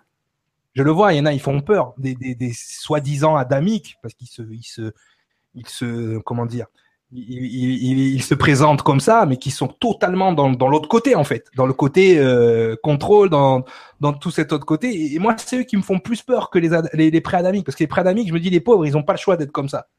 D'accord? Je pense que s'ils avaient le choix, on, leur donnait vraiment euh, la possibilité de d'être autrement. Il y en a beaucoup qui aimeraient être autrement. D'ailleurs, c'est ce qui se passe au départ. On le voit dans les écrits bibliques. Au départ, quand les, les premiers, les premiers adamiques qui sont, on va dire, qui reçoivent entre guillemets, ils, appellent ça le Saint Esprit, euh, qui reçoivent le Saint Esprit, ben les autres, ils voient ça. Qu'est-ce qu'ils veulent? Ils veulent tous se faire baptiser. Et t'as Philippe en Samarie, il arrête pas de baptiser les gens. Euh, c'est tu, tu baptisais comme au McDo. Hein. C'était c'était le drive. Hein. C'était eh, tu veux baptiser? Le Saint-Esprit. Hein. Et tu vois, donc à un moment donné, c'était ça le but. Tu vois, c'est tout ça, on le retrouve après. On le retrouve. Cette énergie-là, elle vient pas, elle vient pas bêtement. C'est le fruit d'une volonté aussi. Donc les gens qui ont pas cette volonté-là parce qu'ils n'ont pas le choix, j'ai envie de dire les pauvres. Mais les autres qui sont adamiques et qui agissent comme des pré-adamiques, ah, eux, ils me posent un problème. C'est les seuls qui, ouais, là j'ai du mal. Et c'est ce que les filles appellent les pervers narcissiques. Parce que maintenant, en ce moment, on fait le rapprochement directement entre les pré-adamiques qu'on appelle aujourd'hui les portails organiques et les pervers narcissiques. Euh, les portails organiques ou euh, les pré-adamiques, ils n'ont pas, ce ne sont pas les seuls à avoir le luxe de la perversion narcissique. Hein. Il y a des adamiques qui font ça très bien. D'ailleurs, on, va détendre toutes les dames et tous les messieurs là, parce qu'il y, a des femmes aussi euh, perverses narcissiques et pervers narcissiques. Toute personne qui fait le choix délibéré de vivre dans l'ego et de prendre l'énergie des autres. C'est aussi simple que ça. C'est ça. Donc ça fait beaucoup de gens sur la planète. Hein beaucoup de gens sur la planète. Donc détendez-vous avec ces termes-là. Ce que on va appeler les, portails organiques, ce sont des organismes préadamiques. Ils n'ont pas d'âme. C'est ce qu'on appelle les sans âme. Ils n'ont pas cette énergie qui leur permet d'avoir l'empathie. Un esprit, mais pas d'âme. ils ont l'esprit de la vie. Ils ont l'arbre de la maison. Pas, ils n'ont pas la différence entre les deux. Ok, Sangara, euh, je voulais te poser une question. Est-ce que c'est fait exprès? Et Ludivine euh, le pointe aussi, page 72. Euh, en fait, entre la page 70 et la page 73, c'est là où vous parlez donc des préadamiques et des adamiques. Et donc ça commence par les préadamiques et comme par hasard, page 72, c'est là où vous parlez des adamiques. Alors, est-ce que c'est un clin d'œil aux 72 ans, comme dit Ludivine, ou c'est un hasard euh, qui n'en est pas? C'est une sorte de synchronicité. On fait, on n'a pas fait la mise en page. Mais tu vois, ça, c'est le genre de truc qu'on ne peut pas expliquer aux gens parce qu'ils nous prennent pour des illuminés. Mais euh, notre vie, ce n'est que ça avec Sangara. Ce n'est que ça. C'est ce genre de truc, ce genre de synchronicité. Mais tu vois, tu nous l'apprends parce que je le savais même pas. Mais c'est une synchronicité. Alors déjà, je dirais c'est une coïncidence, c'est un hasard. Comme on sait qu'il n'y a pas de hasard, non, c'est une synchronicité, tout simplement. Ok. Donc voilà, ça c'est la question est posée. 72, hein, ils ont, ils ont là par là, les 72 ont, euh, ont ils ont appris prouver le livre. Ça, voilà, moi je le prends comme ça. C'est ça. Hein, laissez, mon ego le prendre comme ça. Merci. Voilà, parce que c'est là où commence donc l'être humain ou adamique est par définition altruiste. Et voilà, et on explique les adamiques dans les, la page des 72, 72 ans. Je, voilà, c'est. ça. Fallait le faire, et ben c'est fait. Et c'est le genre de truc qui tombe sur le coin de la tête et une synchronicité. Donc comme il n'y a pas de hasard, petite validation euh, du bouquin, on a l'impression. Euh, alors commentaire de euh, Ludivine, donc je retombe sur toi qui nous dit quoi? Alors même un vote au hasard, ça marcherait pas, il continuerait à tricher et truquer le vote. Parce que c'est un système qui est mis en place. Et parce que non mais c'est parce que c'est pas moi, parce qu'il faut me mettre moi ou Sangara au, tirage au sort en fait. Parce que le premier qui bouge, nous, euh, c'est direct maintenant. c'est ça. blague à part, blague à part. Mais de toute façon, le problème du tirage au sort, c'est qu'on n'est pas, on n'est pas à l'abri de tomber sur quelqu'un de non virtueux aussi. Tu vois, c'est c'est ça. Ou, quelqu'un qui peut rentrer ensuite dans ce système. Non, non, quelqu'un qui peut rentrer aussi dans ce système. Parce qu'effectivement, tu peux être véhicule à la base. Exactement. C'est le risque, c'est le risque aussi. Hmm. Parce qu'ils sont très forts, ces préadamiques. Euh, après, il faut savoir aussi que, parce que là, tu vois, on a, on a vraiment développé sur euh, leur fonctionnement. Il y a aussi une, une grille euh, au niveau de la frise du temps euh, où on peut voir développer en fait les, les préadamiques et les adamiques. Sachant que bon, on parle de d'un humanoïde. Avant, il faut savoir qu'avant, il y avait plusieurs races d'humains. Et toutes ces races, pas d'humains, d'humanoïdes, pardon, d'hominidés. Et toutes ces races d'hominidés étaient juste des ballons d'essai, en fait, jusqu'à arriver à ce que nous sommes aujourd'hui. C'est juste la petite parenthèse par rapport à ça. Il y a une grosse parenthèse, dis donc. voilà, non, mais ça, ça sera pour la suite des aventures. Mais c'est vrai parce que quand on parle du, créationnisme ou qu'on parle de l'interventionnisme, on a l'impression que tout s'est fait d'un coup en fait. Non, non, non, non. il faut, il faut sortir de la frise du temps un petit peu c'est euh, ce qu'on a essayé d'expliquer aussi dans le livre. C'est qu'on a l'impression que tout d'un coup, tu as 72 Elohim qui se sont mis autour d'une table. Ils ont pris tous un gène. Ils ont fait, allez, c'est bon, on crée Adam. Là. Non, non, non. C'est quelque chose qui se passe dans le temps aussi. Hein. C'est quelque chose qui se fait pas de jour au lendemain. Euh, une fois, on, m'a sauté à la gorge. Des spécialistes Anunnaki m'ont sauté à la gorge parce que j'ai dit que justement, dans le cœur angélique, dans les 72, il y avait des énergies Anunnaki. On m'a dit, mais non, comment c'est, tu dis n'importe quoi, mais qu'est-ce que tu racontes? Et justement, je l'ai ramené aux divinités, aux divinités sumériennes, dont une qui s'appelle Jibre, qui s'appelle euh, GBR, en fait, Jibor. Et je leur dis, Jibor, en fait, ça veut dire la force, le fort, le puissant. Et je lui dis, si tu regardes bien dans l'évolution euh, angélique, euh, tu prends GBR, tu rajoutes le A, l'alpha, l'alef de Dieu, tu rajoutes le I qui est euh, l'information de transformation et tu rajoutes elle qui est le dieu des Hébreux. Mais tu as Gabriel en fait. Tu as Jibril en, arabe, tu as Gabriel en hébreu et ça part du dieu sumérien Jibor. Et, les trois veulent dire la même chose, la force divine. Ah merde, on n'avait pas vu. Et ouais, tu l'avais pas vu parce qu'en fait, quand tu t'es mis dans ton truc d'Anunnaki, tu t'es fermé la porte à toutes les autres informations, tu es devenu ce qu'on appelle un spécialiste, et le propre du spécialiste, ben, c'est de s'enfermer en fait. Nous, on est spécialiste en rien. Tu vois, et le, et, le fait d'être spécialiste en rien, mais ça nous laisse des portes ouvertes pour connecter ce genre d'informations. Et c'est là que tu te retrouves avec le cœur angélique de Gabriel, mais détenir une souche génétique qui appartiendrait par défaut, donc du coup, à des divinités qui sont antérieures à la Genèse, et justement ces divinités antérieures pré-adamiques seraient ces fameuses, euh, ces fameuses entités euh, euh, énergies qui sont relatées dans les écrits sumériens qu'on appelle les Anunnaki, ceux qui viennent du ciel. Ça peut s'adapter à des anges aussi, mais on voit que dans la frise du temps, c'est pas quelque chose qui est en même temps. C'est des choses qui se mettent en route. Il y a aussi une structure de pensée qui bloque les gens et qui met les gens dans la confusion. Euh, ce qui est relaté euh, dans l'Antiquité grecque ou égyptienne ne se sont pas passés dans l'Antiquité grecque ou égyptienne. C'est des choses qui se sont relatées bien avant. Donc, dans la frise du temps encore, il y a un décalage entre le moment où on, nous, on, perçoit l'information et où elle s'est vraiment passée.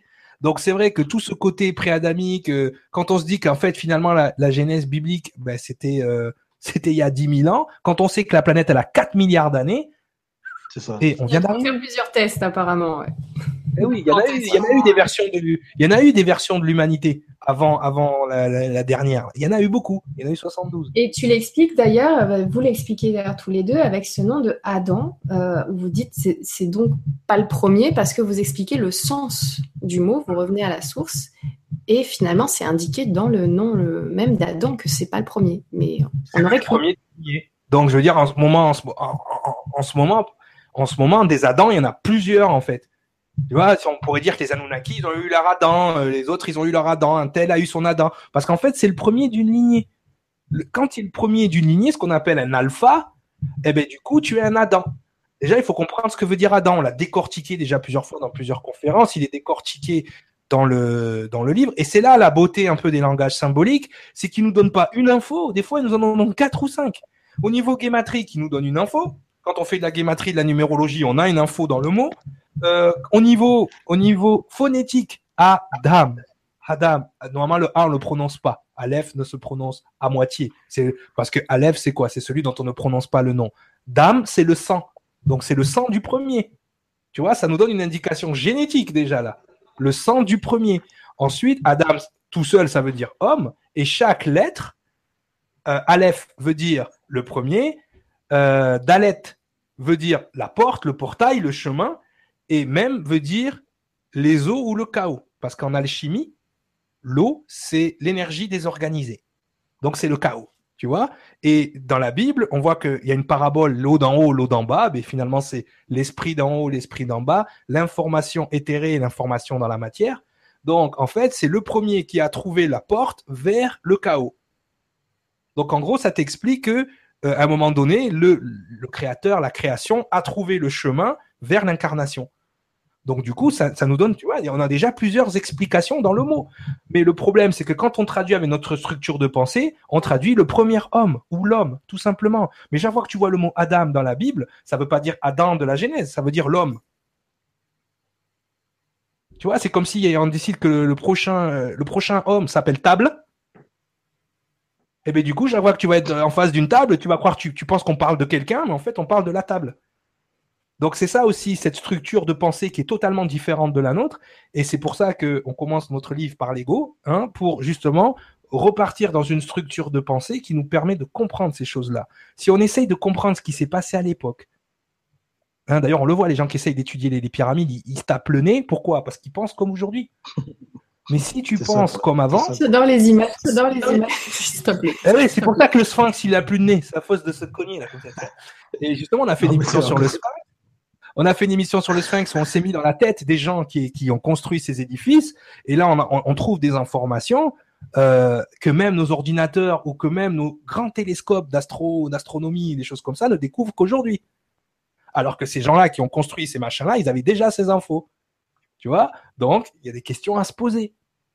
On nous dit pas tout, certes, mais à un moment donné, on n'a pas obligé, on n'est pas idiot, on n'est pas obligé de tout nous dire on, peut être capable à un moment donné d'avoir notre raisonnement d'évidence et de faire nous-mêmes nos, informations. Parce que sur Internet, je vois plus de, gens qui utilisent de l'énergie à se plaindre qu'on leur cache des choses, ok, plutôt que de, démontrer ce qu'ils ont découvert. Tu vois, mais, mais, je m'en fous. je sais qu'on me cache des choses, c'est une évidence. Maintenant, dis-moi ce que tu as trouvé. C'est ça qui m'intéresse. C'est oui, oui, oui, mais ils nous mentent. Mais, tout le monde ment, tout le monde, tout le monde. Alors c'est bon. Là, on fait quoi? Tu vois, et, c'est ça l'important. Il passe plus de temps à dire on nous a menti plutôt qu'à faire des recherches et à démontrer ce que, les choses. Et c'est ça, c'est ça qui est dommage. C'est ça qui est dommage. C'est clair. Merci beaucoup. Merci des nouveaux qui écrivent pour la première fois, première commentaire. Merci. Il y a plein de petits coucou. Euh, beaucoup de personnes ont vraiment euh, adoré votre livre. Merci encore euh, pour cet exercice que vous avez accompli haut la main de l'écriture de cet ouvrage. Il y a une question de, je l'ai plus sous les yeux, si de Régine. Alors attention, accrochez-vous, Sangara et Cyriliel. Quel est le but de vivre sur Terre? L'humain est-il une expérimentation? Allez, vous avez deux heures. Vous avez deux heures. À nos deux heures, ok, je prends mon cahier. Oula, il faudrait, faudrait, faudrait, te raconter le livre, en gros, hein, la Régine. Hein, t'es, mignonne avec ta question.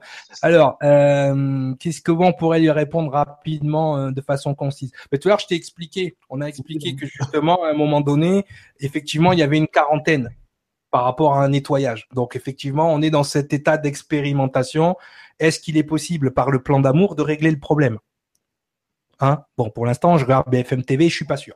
Ok, mais le plan d'amour, en fait, c'est cette, information que, que, j'ai, euh, cette fréquence parfaite hein, d'information pure euh, qui serait là pour régler l'autre. A priori, sur certaines personnes, ça fonctionne, sur d'autres, ça a du mal. Mais c'est en place. Tu vois, le, le, le plan d'amour, le voilà.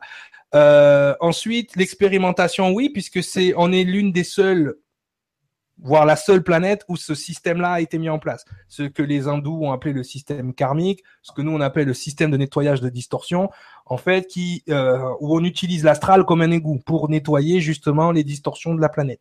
Donc expérimentation oui, parce qu'a priori, d'après les infos qu'on a reçues et d'après la façon dont c'est euh, euh, c'est créé ici, on serait une l'espèce qui vit le plus de limitations et qui euh, justement est utilisé pour expérimenter ce système. D'ailleurs, c'est pour ça que, euh, encore une fois, d'après certains écrits, beaucoup viennent nous étudier d'ailleurs, parce qu'ils se disent c'est qui ces machins-là qui arrivent à quand même à créer un Christ à partir de rien. D'accord? Donc là, je te réponds rapidement. Et je sais que les spécialistes sont Oui, oui, parce qu'il faut deux heures euh, minimum. Deux heures là pour répondre. Il faudrait, il faudrait quatre livres. Quatre livres. Mais le but, en fait, comme on l'a dit tout à l'heure, il y a de l'information. Et euh, à un moment donné, je me suis demandé dans le livre comment je pourrais expliquer la conscience, comment fonctionne la conscience en fait.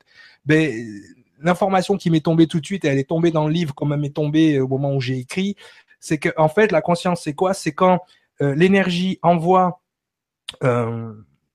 envoie euh, l'encodage du vivant et récupère l'expérience de la vie. Tu vois? Donc, nous, notre but, en fait, c'est de renvoyer l'expérience de la vie à la source qui a encodé le vivant, tout simplement. C'est ça la conscience. Quand tu, quand si je prends ce stylo, grâce à la lumière, tes yeux vont envoyer l'encodage du vivant et c'est le retour de la lumière qui, qui se répercute sur le stylo et qui repart dans ton œil qui te donne conscience qu'il y a le stylo. Si j'éteins la lumière, c'est-à-dire la source d'information, tu ne vois plus rien, tu n'as plus conscience du stylo. Mais c'est ça en fait. En fait, on est là pour créer, on est là pour faire avancer la super conscience qui nous a créé en gros. C'est ça. Et, c'est pour ça qu'on dit toujours, on est l'univers en train de s'étudier lui-même à travers ces fragments. D'accord? Et, ça, voilà, ça il faut, il faut le, il faut le concevoir. Il y a des endroits qui sont plus sales que d'autres. Notre planète en fait partie. D'accord? Et on est là pour nettoyer, la faire faire augmenter son, taux vibratoire en même temps que le nôtre pour qu'il y ait plus d'informations, de justesse. Pas de justice, mais de justesse. Il y en a qui confondent justice et justesse. Hein. Faites attention. J'ai deux questions intéressantes euh, qui se suivent. Toutes les questions sont intéressantes. Là, c'est ce qui est intéressant, c'est le fait qu'elles se suivent. Donc, je vais commencer. Je sais pas par laquelle commencer. Euh, par ordre d'arrivée. Donc, Carode qui nous dit J'aimerais savoir, donc Carode du Québec, si j'ai bien compris, mhm. Lucifer crée de la distorsion sur la Terre. Donc, pourquoi la source ou des êtres lumineux ne l'empêchent pas d'agir sur nous? J'ai déjà entendu parler d'une guerre des étoiles. Est-ce qu'il y a un lien avec ça? Ben voyons donc, c'est ça cette question-là. Euh, ben, déjà, tu, vois, tu amènes, la, question euh, en personnalisant ses énergies, c'est-à-dire Lucifer, une guerre, et il fait ci, il fait ça, comme si on pouvait l'empêcher ou comme si c'était pas, pas euh, créé d'avance, que c'était un être à part entière. Et tu vois, c'est ça le danger, parce que moi, quand je suis arrivé sur le web, j'ai commencé à parler comme ça. Et je commençais à parler aux gens comme si on parlait de bons hommes dans, des films. Ce qu'il faut comprendre, c'est que c'est des énergies. Lucifer ne crée pas de distorsion. Il a subi la distorsion. Tu vois? Et justement, c'est ce qu'on est venu nettoyer. Quand on parle du Lucifer, on parle du porteur, de l'énergie qui porte. C'est-à-dire tout ce qui va être dans la matière. D'ailleurs, les gnostiques, ils font la différence. Tout ce qui est dans la matière, c'est pas bon, et tout ce qui est dans les terres, c'est bon. Non, ça marche pas comme ça. En fait, on est venu spiritualiser la matière. C'est-à-dire, on est venu amener de l'énergie, de l'information, pour donner plus de vie à ce qui ne l'est pas. Et Lucifer, en fait, ce que tu appelles Lucifer, c'est toute cette énergie qui est là pour être le réceptacle, le conteneur de l'information. Donc dès le départ, il, a, son lieu d'être. Le souci, c'est que plus on descend en, vibration, plus on oublie. C'est-à-dire que l'énergie, elle oublie d'où elle vient, elle oublie tout, comme nous. Hein. Euh, le fait qu'on soit dans cette densité, on oublie plein de choses. D'accord? Donc, en, en, hébreu, on dit Samaël, le Dieu aveugle, ou le poison de Dieu qui aveugle. Tu vois, euh, dans la gnose, on nous explique bien ça. Le souci, ça serait de personnaliser. Si tu veux comprendre vraiment la guerre pour le royaume des cieux, c'est toi qui l'as noté, la fameuse guerre des étoiles, il faut dépersonnaliser le tout. Si tu pars dans une histoire de personnage, d'entité ou de d'être suprême euh, avec des corps de quatre, c'est tu vas t'embrouiller. Tu vas t'embrouiller parce que tu vas rentrer dans un conflit toi-même à l'intérieur de toi. Et c'est là que l'ego rentre rentre en, rentre en place. La façon dont tu poses ta question nous montre à quel point ton ego, il a déjà distingué les deux énergies. C'est bien, il a distingué les deux polarités. Le problème, c'est que l'ego, lui, tu vois, et tu as subi la même distorsion que Lucifer à l'instant. À un moment donné, qu'est-ce que fait l'ego? Ben, il va, il va opposer. Au lieu de faire fonctionner les deux polarités ensemble, il va les opposer. Et c'est là que naît la dualité dans l'esprit. C'est là que naît ton terme guerre des étoiles, guerre pour le royaume des cieux. En fait, c'est pas une guerre, hein en tant que tel. C'est vraiment un, affrontement, on va l'appeler comme ça, de deux énergies pour que le tout évolue. Donc, si tu le vois déjà énergétiquement, tu vois, c'est plus du tout pareil. Mais c'est là qu'il faut faire attention. Et nous, on a été très, très, très, très euh, euh, méticuleux là-dessus dans le livre. Il faut faire vraiment attention. On a mis des passages un peu narrés, justement, où on personnalise ces énergies pour qu'on comprenne. Mais le danger, en les personnalisant, c'est qu'on fait le jeu de l'ego qui va les opposer. Donc c'est peut-être même pas un affrontement, mais une cohabitation de deux énergies pour en créer. Une coexistence. Mais c'est ce qui se passe à l'intérieur de nous. C'est pour ça qu'on dit ce qui se passe en haut se passe en bas. Mais euh, sa question, elle nous le montre à merveille. C'est-à-dire qu'à un moment donné, ce qui se passe à l'intérieur de nous, c'est cette dualité. Et en opposant les deux informations, c'est là qu'on crée une énergie qu'on appelle adversaire. OK? Parce qu'au départ, il n'y a pas d'adversaire. Il y a deux énergies. Si on les fait fonctionner en polarité, elles fonctionnent ensemble comme dans une pile. Hein, si tu fais travailler le plus et le moins ensemble, le courant va circuler. Si tu les fais travailler l'un contre l'autre, on est dans un court-circuit. Eh bien, l'être humain, il est en court-circuit à cause de cette dualité. Mais comme tu le, comme dis tout à l'heure, euh, si on arrive à faire coexister ces énergies à l'intérieur de nous ensemble, on comprend plus de choses. Déjà, on n'est plus dans le jugement, on n'est plus dans la dualité, on n'est plus dans tout ça. Parce que là, on est dans une observation froide de ce qui se passe. Tu Donc, effectivement, le, danger, et nous, c'est pour ça que euh, même moi, hein, personnellement, je me suis sorti un peu de tout ce côté angélique, parce que les gens font trop un rapprochement avec le fantasme humain, religieux, judéo-chrétien, et ils n'arrivent pas à voir l'information dans sa quintessence, en fait.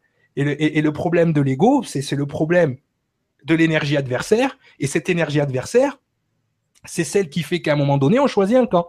Ah ben moi, j'ai décidé d'être du côté de lui, et moins d'être du côté de lui. Et donc, du coup, à chaque fois qu'on choisit un camp, on devient l'adversaire de l'autre camp. Et dans tous les écrits sacrés, il y a marqué nulle part qu'on se bat contre Lucifer. Il y a marqué qu'on se bat contre le chétan, l'adversaire, Satan. Eh bien, c'est ça, Satan. C'est cette dualité. C'est ça, là, tu vois, qui, existe dans ta question déjà. Donc, moi, si je fais pas attention à ta question, je vais répondre dans ce même schéma. Et quand je réponds dans ce même schéma, je réponds dans la dualité. Donc, du coup, si je réponds dans la dualité, je te réponds pas, en fait je t'encourage à penser de cette façon, alors que le livre, il est, au contraire dans une autre façon, façon de penser. Donc faire attention à cette énergie adversaire qui nous fait tout opposer, qui dit ça c'est spirituel, ça ça l'est pas.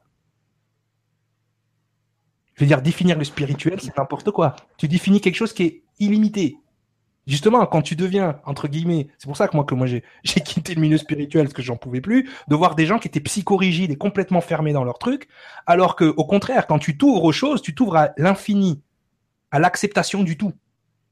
Et tu es là en train de juger ce qui est, ce qui est pas. Donc tu as un problème, tu es encore dans cette dualité, dans cette énergie adversaire. Le but du jeu, c'est pas de tout accepter euh, bêtement, c'est juste de comprendre que tout a sa place et que tout existe dans un rôle précis. La nature, elle se pose pas la question. Les feuilles là, les feuilles sur les arbres, elle se pose pas la question. Aujourd'hui, est-ce que je vais faire la photosynthèse ou pas? Elle fait la photosynthèse, elle ferme sa bouche. On est la seule espèce vivante qui ne fait pas ce qu'elle a à faire. après, on, trouve qu'il y a un problème. Ah, mais ça marche pas. J'ai un goût de pisse au fond de la gorge. C'est normal. Tu fais pas ce que tu dois faire. T'es pas ce que tu fais et tu fais pas ce que tu es. Donc, à un moment donné, c'est normal que ça fonctionne pas le, le schmilblick. Donc, regardez la nature comment elle fonctionne. Elle se pose pas de questions. Nous, on se pose trop de questions. D'accord Mais j'aime répondre aux questions, donc vous pouvez en poser. Merci. Merci.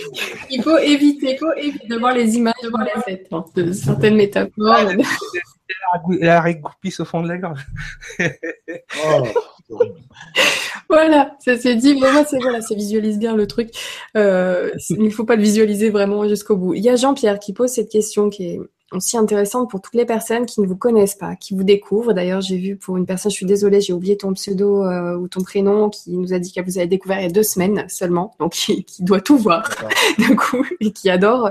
Et euh, Jean-Pierre qui nous dit de ce que j'entends concernant vos idées sur les anciens temps, civilisation et autres égaux préadamiques, liberté de pensée et ou de choix, d'où tenez-vous et où prenez-vous vos sources? Est-ce selon vos propres idées et ou réflexions sur ce qui vous semble être vrai ou autre? Cela m'interpelle. Ok, donc déjà. Donc Pierre voilà la source de vos informations. Non, mais oui, oui. Alors, la, la source de nos informations, c'est l'évidence en fait. C'est quand, en fait, on est le résultat de quelque chose. Donc, remonter à la source de l'information, c'est juste de voir les étapes qui nous ont amenés là. Déjà, tu vas arriver à une évidence totale.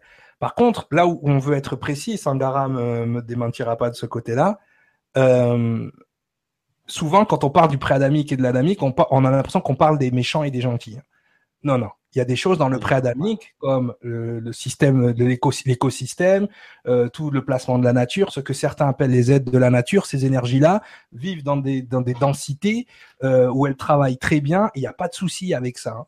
C'est dès que ça vient dans la matière, dès que ça vient dans la troisième densité, que ça cause, il y, a, y a, des problèmes au niveau des hominidés et de certaines espèces soi-disant intelligentes.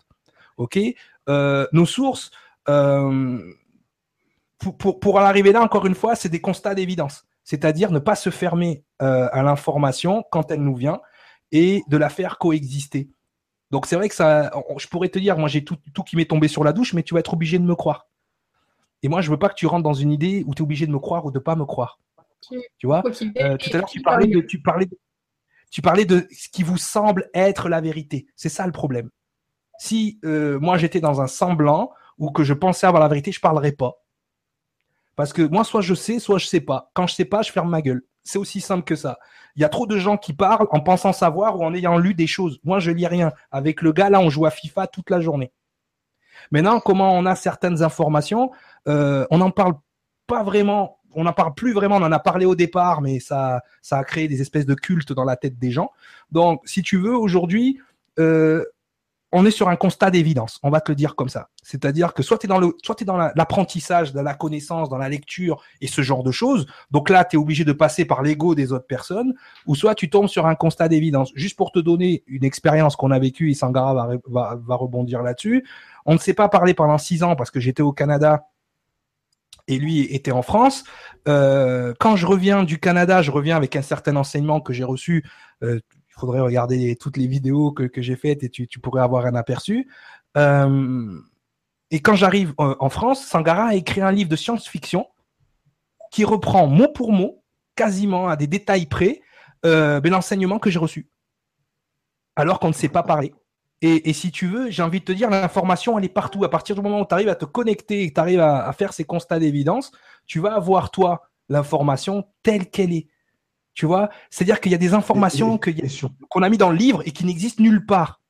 Mais pourtant, elles coexistent parfaitement avec le déroulé du livre. Et moi, quand, moi déjà, moi, ce qui est mystique, c'est que pour connaître le, le zigoto depuis qu'on est ado, euh, que lui, il écrive un livre, pour moi, déjà, c'est un miracle. Non, mais surtout là, à ce moment-là, c'est surtout nos, nos égos qui se sont, qui ont eu un gros problème en fait. Parce que déjà, effectivement, donc que j'ai écrit un livre, je, je suis d'accord avec toi, mais que toi déjà, tu as des informations et que tu les, et que tu les ai compris, c'est encore pire. Donc, donc du non, coup, c'est vrai qu'on a passé, euh, on a passé, en fait, on a passé des heures à essayer de démonter. Parce je que, vois ça.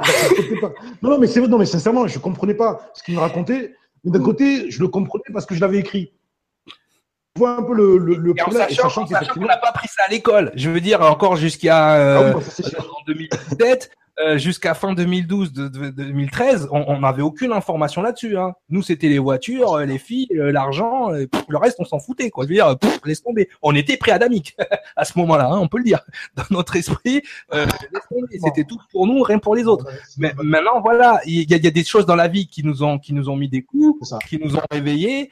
Euh, ces informations, on les a pas eues au mieux de notre de notre existence. On les a eues justement quand on était en bas, vraiment en bas de notre existence. il y a des constats d'évidence qui se sont mis en place et on travaille sur ces constats d'évidence. C'est-à-dire que à un moment donné, l'ego, quand il est devant l'évidence, il peut il peut chercher dans tous les sens, ok? Et eh ben il n'arrivera pas à contrer une information.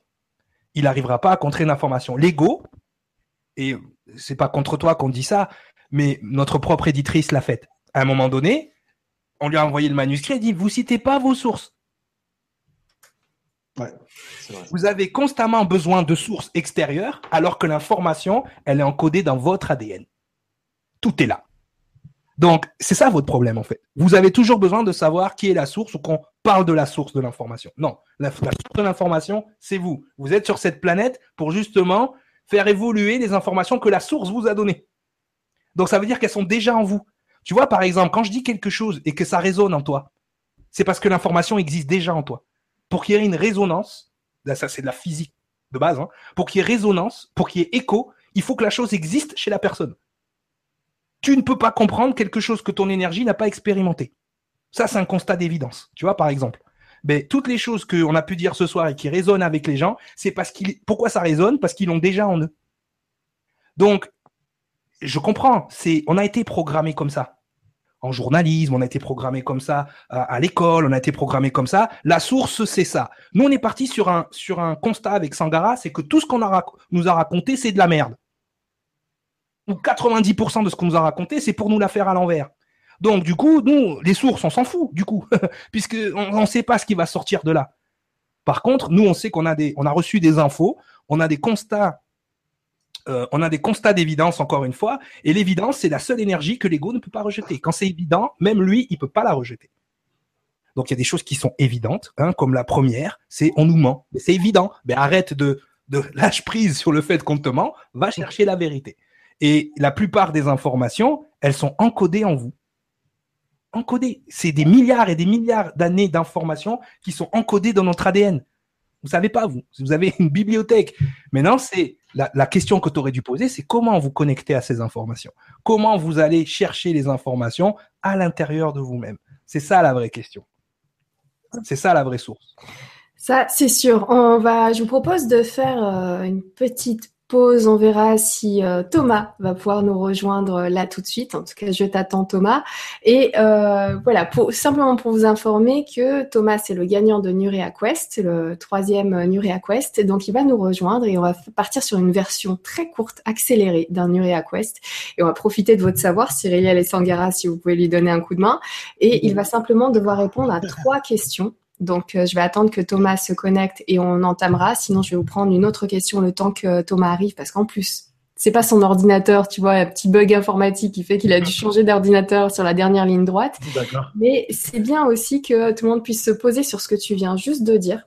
Parce que c'est vrai que c'est, ça permet de, de, prendre du recul sur plein de sujets différents et pas seulement sur ce dont vous êtes en train de parler ce soir, de nous expliquer ce soir mais ça marche pour tout. Donc euh, c'est vraiment très intéressant de garder ça en tête. Euh, je vais quand même juste rebondir en attendant que Thomas arrive sur la, question de Maxime qui nous dit a-t-on vraiment besoin de voir les choses pour en avoir conscience? C'est avec ton exemple du stylo tout à l'heure. Ben, en fait, quand, pour avoir conscience de quelque chose, c'est quelque chose qui va passer dans un premier temps hein, pour l'humain, on va dire 1.0, par les cinq sens. Donc le voir, le sentir, l'entendre, le toucher ok, voir le goûter quand c'est de la cuisine. Goûte pas n'importe quoi, hein, sinon tu as des arrière-goûts de pisse, comme a dit euh, tout à l'heure Nora, c'est pas bon. Donc, donc, donc voilà. Donc déjà dans en plus, voilà, j'y repense.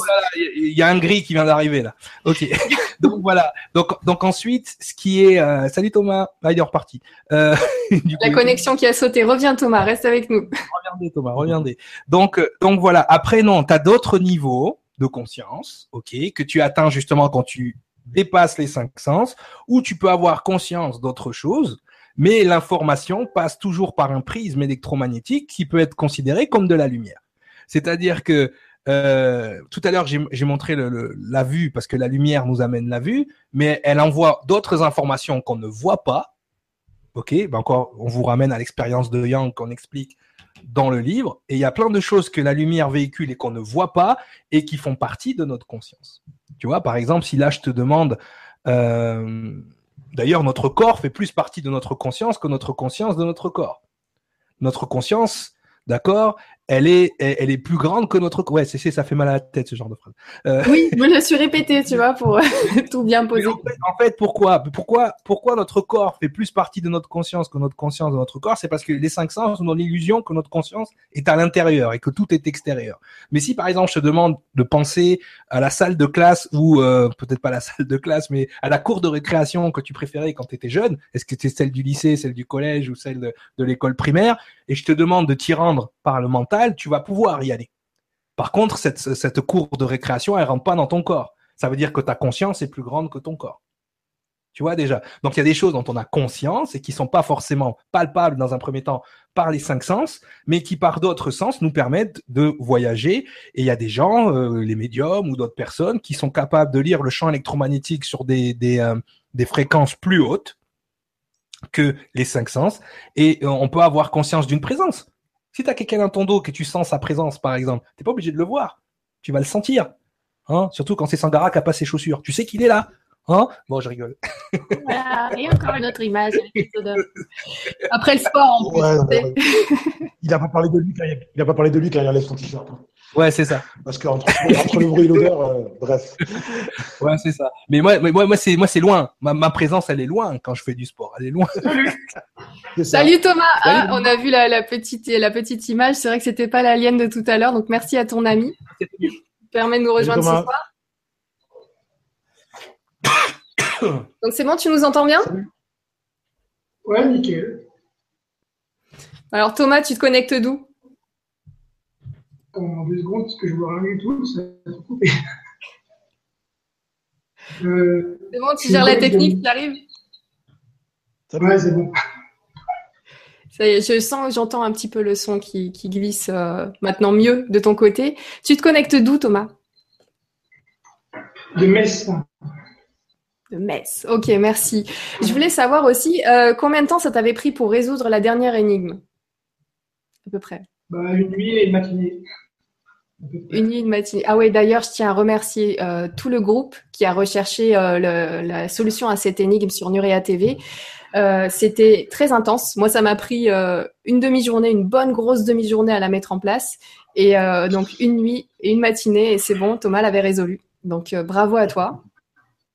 Et c'est ce qui fait que tu nous rejoins là aujourd'hui, là ce soir. Alors, euh, section intense pour toi. Euh, on va laisser tout le monde du coup se poser un petit peu. Tu nous regardais la, la conférence avec Cyril et Sangara, ça va, t'as pas trop saigné du nez? Un petit peu quand même.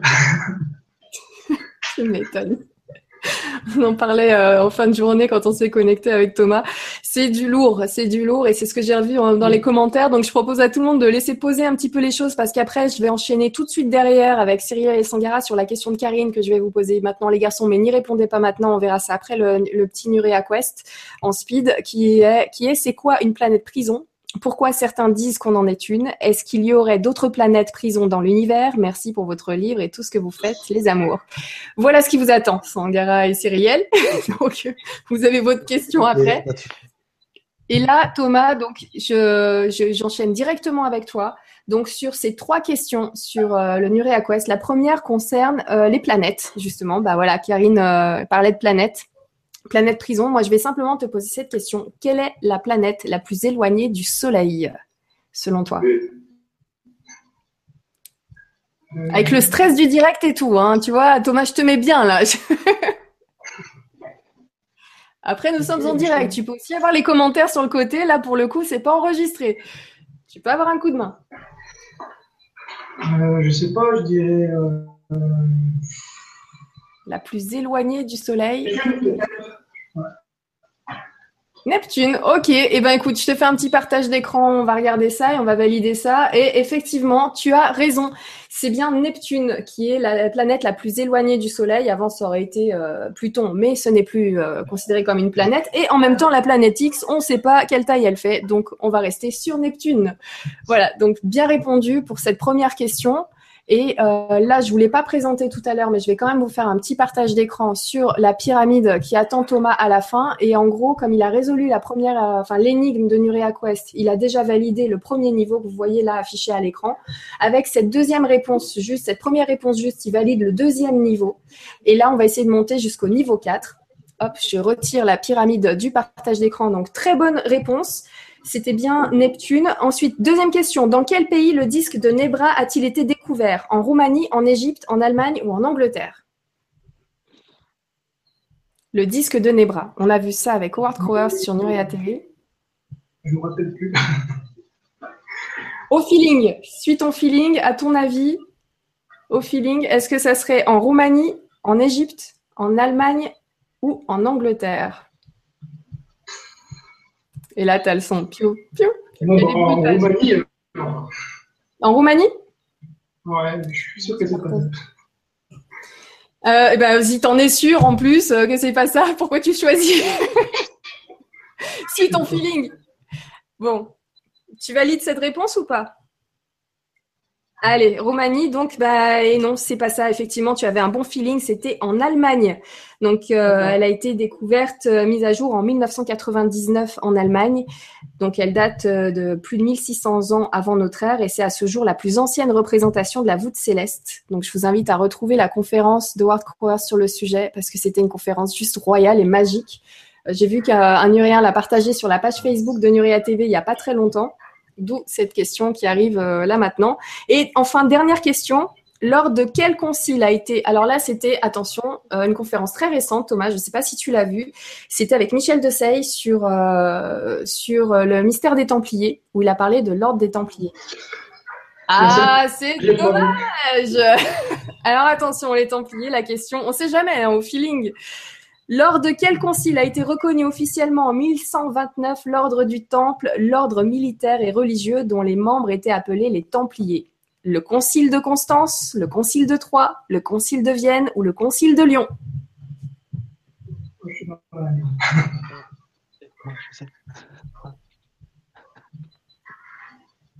3, Vienne, Lyon, Constance.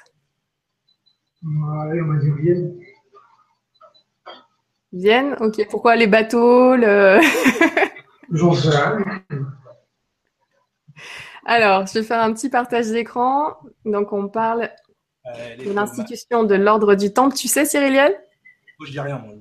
C'est Sangara, l'historien. Sangara? T'as une idée? Je réponds pas, j'aime bien euh, torturer les gens sur des concours. Donc, euh, C'est comme c'est méchant. Alors, ah oui, mais euh, qu'on s'en souvienne. Mais je sais, oui. Ok, ben on va vérifier ça tout de suite. Alors, Thomas, je fais un petit partage d'écran. Donc, l'institution de l'ordre du temple. Le concile de Troyes est un concile de l'Église catholique ouvert à Troyes le 13 janvier 1129 et afin de reconnaître officiellement l'ordre du Temple. Donc, à l'automne 1127, Hugues de Pin veut faire connaître son ordre qu'il souhaite étendre vers l'Occident. Il part pour Rome avec cinq compagnons afin de solliciter du pape Honorius de une reconnaissance officielle. Celui-ci accepte et convoque un concile à Troyes. Donc, c'était le concile de Troyes et pas le concile de Vienne. C'est dommage. Donc, tu as quand même une réponse juste sur Troyes. Alors, attention, parce que ce- c'est vrai que ce jeu, dans cette version-là, est très rapide. On sait ou on sait pas. Et donc, on passe un palier ou pas. Là, voilà, tu as, quand même eu une réponse juste. Écoute, je te partage cette fameuse pyramide où tu vas pouvoir choisir un numéro. Et là, on va laisser faire ce fameux hasard entre le palier, le niveau 1 et le niveau 2. Donc, je te fais le partage d'écran. Voilà, tu as validé ces deux paliers. Donc, tu peux choisir n'importe quel numéro entre le 1 et le 11. Le temps que ça apparaisse, parce que. euh, Tu le vois? C'est bon? Ouais. Ok. Donc, Je n'importe quel numéro entre le 1 et le 11. vais prendre le neuf. Le 9 Mm. Ok. Alors attention, magie de la technologie, tout se passe en live. Vous allez voir, petite animation. Il y a du budget sur Nuria TV. Donc, qu'est-ce qu'il y a derrière la case numéro 9 On va cliquer dessus. Eh ben, tu as gagné un bon d'achat de 25 euros sur la boutique Nurea. Donc voilà, tu vas pouvoir choisir n'importe quel euh, article que tu souhaites pour une valeur de 25 euros ou plusieurs. En tout cas, tu verras, tu as gagné donc 25 euros de bon d'achat sur la boutique Nurea. Et comme Merci. bah, avec plaisir. Et euh, tu verras, en plus, j'ai fait des nouveaux designs là dernièrement. En fait, je, à chaque fois que j'ai une idée en tête, je fais un petit design et je mets ça dans la boutique. N'hésitez pas en plus à aller y faire un tour parce que vous pouvez tout personnaliser, la taille, le format, le, un petit peu tout ce que vous voulez. Je te fais un... Tu l'avais déjà vu, toi? La boutique? Ouais. Ouais, je suis allé faire un tour déjà. Hop, je fais un petit partage d'écran. On verra bientôt la conférence euh, sur Roswell et Contact in the Desert. Hop, voilà, la boutique se trouve ici. Et donc, vous pouvez tout personnaliser. Je, par exemple, si je clique, ah, j'ai pensé à toi, Cyriliel. J'ai fait ça avant-hier, Ah, 11h11. Les Eh ouais. connexions, fameuses Ah.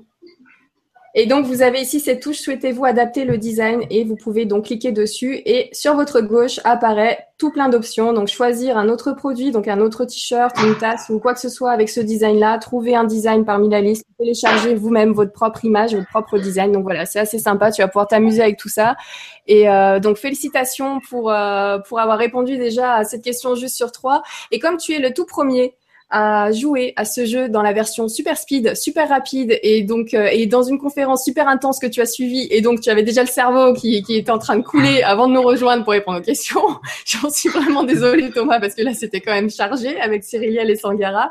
Je t'offre cinq cours en plus euh, au choix sur Nurea TV. Donc tu n'hésites pas, euh, tu, tu me dis lesquels t'intéressent et, euh, et à ce moment-là je t'envoie les liens de cinq cours. Sympa. Merci à toi, merci pour ta participation et encore félicitations pour euh, ta réussite sur l'énigme et bientôt une prochaine énigme sera disponible sur nurea.tv. Vous pourrez vous aussi tenter votre chance euh, comme Thomas. Résoudre cette énigme, c'est pas de la chance, c'est beaucoup de travail parce qu'elles sont quand même assez hard et nous retrouver donc sur une conférence. Là, ça va se passer en conférence et en direct avec cette petite pression qui fait plaisir.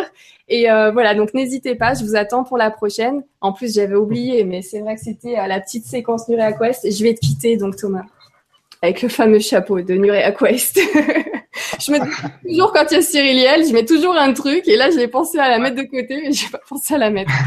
Moi aussi, je vais, commencer à mettre des trucs. N'hésite pas.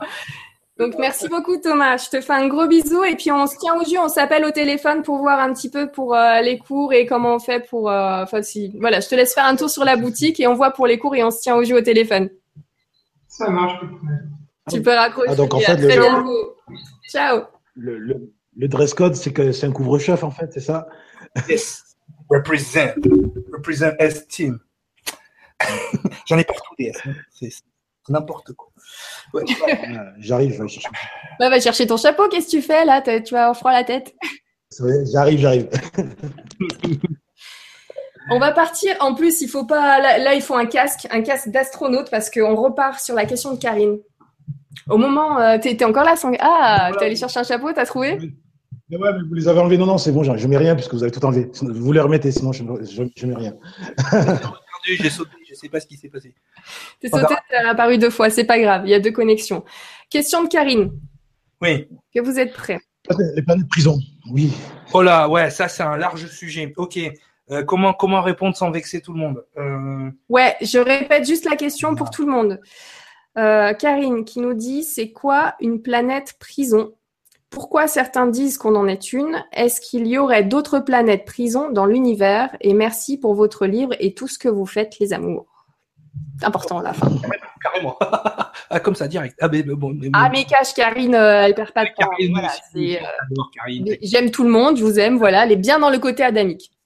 Non, non, c'est bien, c'est bien. Soyons dans. Tu, tu veux. Bon, moi, je, je vais donner un élément de réponse. Après, Sangara va, va terminer. C'est toujours comme ça que ça se passe. Euh, déjà, euh, quand on pose ce genre de questions, effectivement, quand on va sur certains sites à caractère conspirationniste et euh, dans, un, dans une certaine structure de pensée, effectivement, tout à l'heure, on a expliqué qu'on avait cette fameuse quarantaine autour et, et- évidemment, euh, on colporte qu'il y aurait un poulpe autour de la planète et ce poulpe nous oblige à nous réincarner. Hein, c'est ce genre d'information qu'on qu'on peut avoir sur certains euh, sur certains sites ou avec certains intervenants. Bon, nous on n'est pas rentré dans ce genre de délire là parce qu'effectivement, euh, on peut le comprendre ce délire à partir du moment où on vibre dans une certaine fréquence dans notre cerveau. C'est-à-dire tout à l'heure on t'a expliqué que on avait mis cette quarantaine autour de la planète, bien évidemment, pour que certaines énergies ne sortent pas. Donc forcément, ces, énergies-là se sentent en prison. Hein? Ça, c'est la première évidence. C'est-à-dire que quand tu prends un, un, un, point de vue pré-adamique, les adamiques sont arrivés donc comme des euh, conquérants, ils sont venus conquérir la planète, on va le dire comme ça. Ces énergies-là sont venues prendre la place, et du coup, il y a eu ce firmament qui les a emprisonnés. Donc, si tu as un regard pré-adamique, tu es en prison. Tu es en prison. Maintenant, allume BFM TV et te demande plus pourquoi. Tu vois, tu es en prison parce qu'à un moment donné, et voilà, ce côté-là euh, pré-adamique, euh, les planètes prison, c'est ça en fait. Hein en gros, je vais, je vais te le dire comme ça. Maintenant, moi, je me sens pas pré-adamique, donc je me sens pas en prison. C'est-à-dire qu'à partir du moment où tu comprends, euh, ben, tu comprends certains passages bibliques, que tu comprends d'autres passages, effectivement, on serait relié par la corde d'argent dans d'autres, euh, dans d'autres plans, et c'est ce qui nous permettrait de venir et d'aller. Donc du coup, on n'est pas en prison. Par contre, les énergies qui ont été enfermées en dessous du firmament dans ces écrits sacrés, mais aussi on peut le voir énergétiquement, euh, elles, elles sont emprisonnées pour de vrai. Mais c'est pas pour rien qu'elles sont emprisonnées, c'est parce qu'elles n'ont pas acquis encore la fréquence nécessaire pour aller dans cet autre plan, pour aller au-dessus. Tu vois? Donc, la planète prison, ben oui, si c'est des préadamiques qui ont écrit le, qui ont écrit l'article ou, ou qui donnent ce genre d'informations, moi, généralement, quand je suis en contact avec ce genre d'informations, je suis sur des sites très dark, avec des gens très déprimés, dans une sinistrose totale, parce qu'ils se sentent, parce qu'ils vibrent dans cette fréquence reptilienne. On va le dire, ils vibrent dans cette fréquence basse, donc forcément, ils sont avec ce genre d'informations et ils se, ils se gargarisent de ce genre d'informations. Et c'est eux qui vont te dire en même temps que les anges, c'est les méchants. Que la matrice, en fait, que Michael, c'est une matrice informatique ou je sais pas, ou un quoi, que tu as le dieu Yaldabot qui est le poulpe et qui nous, qui nous oblige à nous réincarner euh, pour faire, pour justement travailler avec des scientifiques euh, et qui le confirment. Euh, L'incarnation ou l'ensemencement de la vie sur cette planète ne peut être que le fruit d'une volonté. Donc quand tu regardes toutes les conditions stoichiométriques pour qu'il y ait la vie sur cette planète, tout simplement. D'accord? C'est la distance au soleil, les gaz rares, la, grande mécanique de la pollinisation, toutes ces choses-là. J'ai vu qu'il y avait un biologiste, d'ailleurs je vais répondre à sa, à sa question tout à l'heure. Euh, quand on voit la grosse mécanique qu'il y a là, en ce moment, sur, sur, sur la Terre, qui, qui fait tout fonctionner, si c'est pas le fruit, à un moment donné, d'une, volonté, je sais pas ce que c'est. Alors soit on est dans un milliard de hasards euh, qui n'en sont pas, et là, à ce moment-là, le hasard, faut lui donner un nom, ok? Ou soit euh, on, on, comprend qu'il y, a une, il y a une logique, il y a une volonté derrière tout ça. Il suffit juste de prendre en mathématiques, en mathématiques, hein, en mathématiques, euh, tout ce qui a une chance sur 10 puissance 50 d'arriver est considéré comme impossible. 10 puissance 49, c'est possible. 10 puissance 50, c'est impossible. Et on nous explique en même temps, d'accord, les scientifiques nous expliquent en même temps que les chances qu'il y, ait une cellule vivante sur cette planète étaient de 1 sur 10 exposant 39 945. Ça veut dire que la première cellule vivante, elle a joué au loto tous les jours, ok, pendant 10 000 ans et elle a gagné tous les jours. Donc, à un moment donné, soit on s'en, réfère au, au, discours scientifique, soit on regarde ce qui se passe vraiment. Et quand tu, quand tu regardes ça, je suis désolé. S'il y avait autant de chances qu'une cellule vivante arrive ici, ça ne peut être que le fruit d'une volonté. OK? Donc, cette volonté-là, ben, tu l'appelles comme tu veux. Hein, ou tu l'appelles pas parce que ça te fait peur et que à l'école on t'a pas appris ça. Mais ça, ça nous prouve que notre venue ici ne peut être que le fruit d'une volonté. Donc, ça veut dire qu'on a aussi la volonté. Si on a la volonté, on a la possibilité de sortir. Faut-il encore avoir le niveau vibratoire pour le faire? Donc, à partir, à partir de là, on est en droit de se demander qui a écrit ces choses-là? Qui se sent en prison? C'est ça la vraie question. C'est ça la vraie question. Qui, ici, se sent emprisonné Voilà. Et quand tu comprends, justement, quand tu as cette structure-là en termes de pré-adamique et d'adamique, quand tu comprends ces trucs-là, eh ben tu te dis, eh ben oui, en fait, si je suis à je me sens emprisonné. Je peux pas aller et venir comme je faisais avant. Je peux pas piquer des corps ou piquer des, des animaux comme je faisais avant. peut-être tu veux, tu veux. Ouais, non, je pense qu'il y, y, a aussi un autre angle euh, à cette question. C'est quand tu qu'est-ce que tu entends par planète prison? Est-ce que bon, parce que là tu as répondu sur un, plan, un plan, on va dire un peu plus spirituel, mais on va dire, rester dans, on va revenir dans la matière. Est-ce que planète prison, c'est-à-dire que tu peux considérer que tu es dans une planète prison parce que notre humanité, notre civilisation aujourd'hui est un peu isolée à l'échelle de la galaxie ou à l'échelle de l'univers, on n'en parle même pas, mais à l'échelle de la galaxie, sachant qu'on est en train de découvrir jour après jour qu'il y a des millions, voire des milliards de planètes qui pourraient nous accueillir, mais malheureusement, on ne peut pas y aller. Est-ce qu'on ne peut pas y aller parce que la technologie ne nous permet pas ou parce que on, quelque chose limite notre euh, développement technologique parce qu'on n'est pas prêt? Et ça rejoint en fait ta, ta réponse. Par, on va dire, euh, spirituel qui est par rapport au taux vibratoire, mais tu as une réponse aussi. J'ai répondu, j'ai répondu comme ça parce que euh, je sais d'où vient la question. Ouais. Je sais, je sais, de, je sais où ce genre d'information pullule en fait. Ouais. Donc j'ai répondu de cette manière-là parce que c'est dans, il y a que dans ces sites-là. Il y a les deux réponses en fait. Oui, j'étais un peu biaisé par la, la question, j'avoue mais euh, mais parce que je sais effectivement parce que la question me la pose dix mille fois, je sais de, de, quel genre de site ça vient, je sais de quel genre de délire ça part, donc du coup j'ai répondu au délire par mon délire, tu comprends?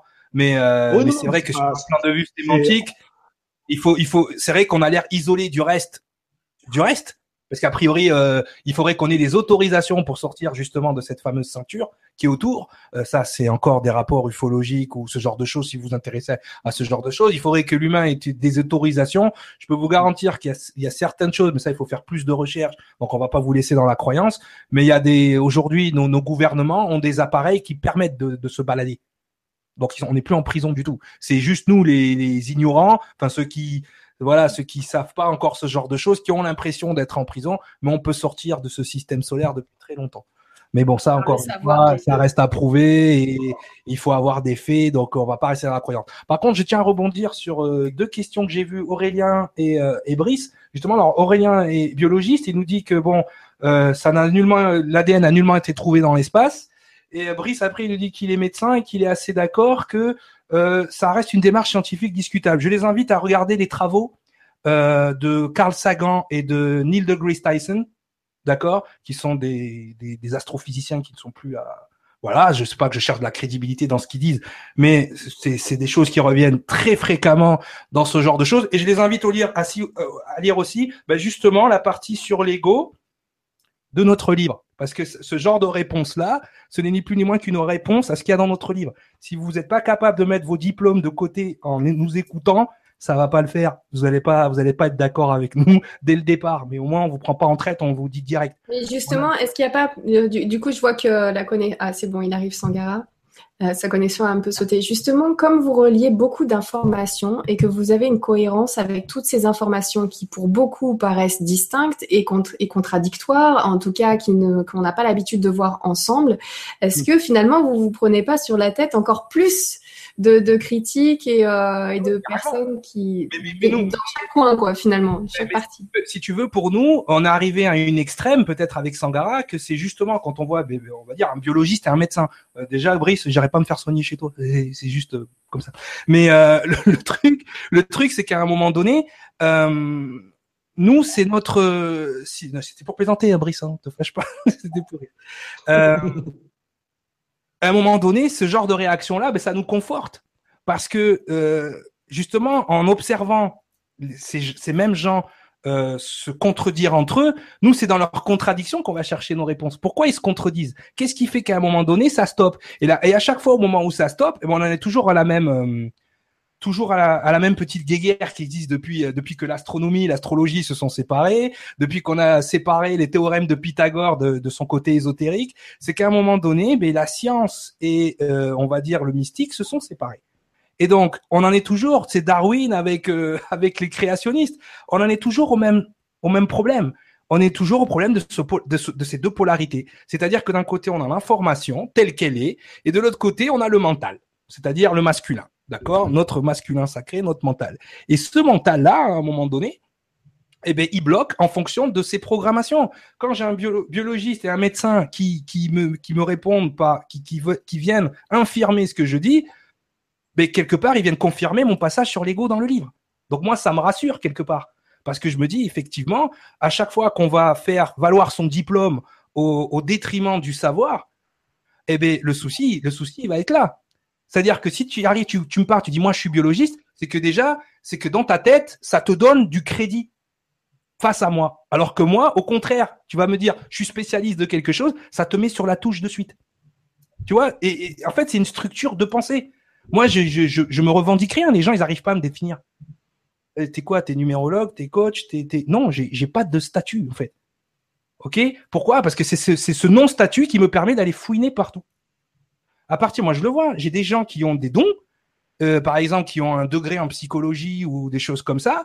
Donc, ils ont une plaque psychologue sur le sur leur mur. Et à la seconde où par exemple ils vont avoir je sais pas moi des dons de médiumnité ou je vise personne mais euh, ou des choses comme ça ils vont avoir du mal à se sortir de leur euh, attribut de psychologue parce que s'ils commencent à parler de spiritualité eh ben il y a toute l'intelligentsia de la psychologie qui va leur tomber dessus et c'est bizarre ce que tu fais c'est sectaire ton machin. Tu vois? Donc on s'autogère entre nous avec nos statuts. Moi dans mes stages quand les gens ils partent de mes stages ils ont pas de diplôme. Parce que moi c'est pas leur diplôme qui détermine ce qu'ils sont. C'est ce qu'ils vont en faire derrière moi, comme dit, tu es, certifié quoi comme coaching, euh, Cyriliel? C'est quoi, c'est quoi que tu as fait comme formation? Je dis formation ma gueule. Parce que ce qui me permet aujourd'hui de parler de l'ego ou de gérer l'ego avec les gens, c'est que j'ai géré peut-être l'un des égos les plus gros de la planète, c'est-à-dire le mien. Où tu as de la matière à travailler, tu as ta propre expérience. C'est ça qui fait, qui, qui, qui, si tu veux, à un moment donné, c'est ça qui fait votre valeur, en fait.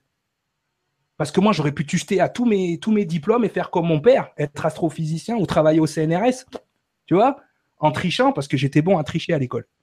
D'accord? Mais ça, ça fait pas, ça fait la connaissance que j'ai en astrophysique, je l'ai pas appris à l'école aujourd'hui.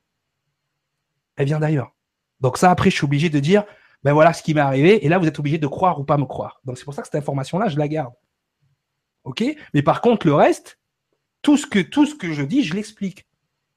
Alors, je veux bien tout justifier par un diplôme, mais ça justifie tout, mais ça n'explique rien la plupart du temps.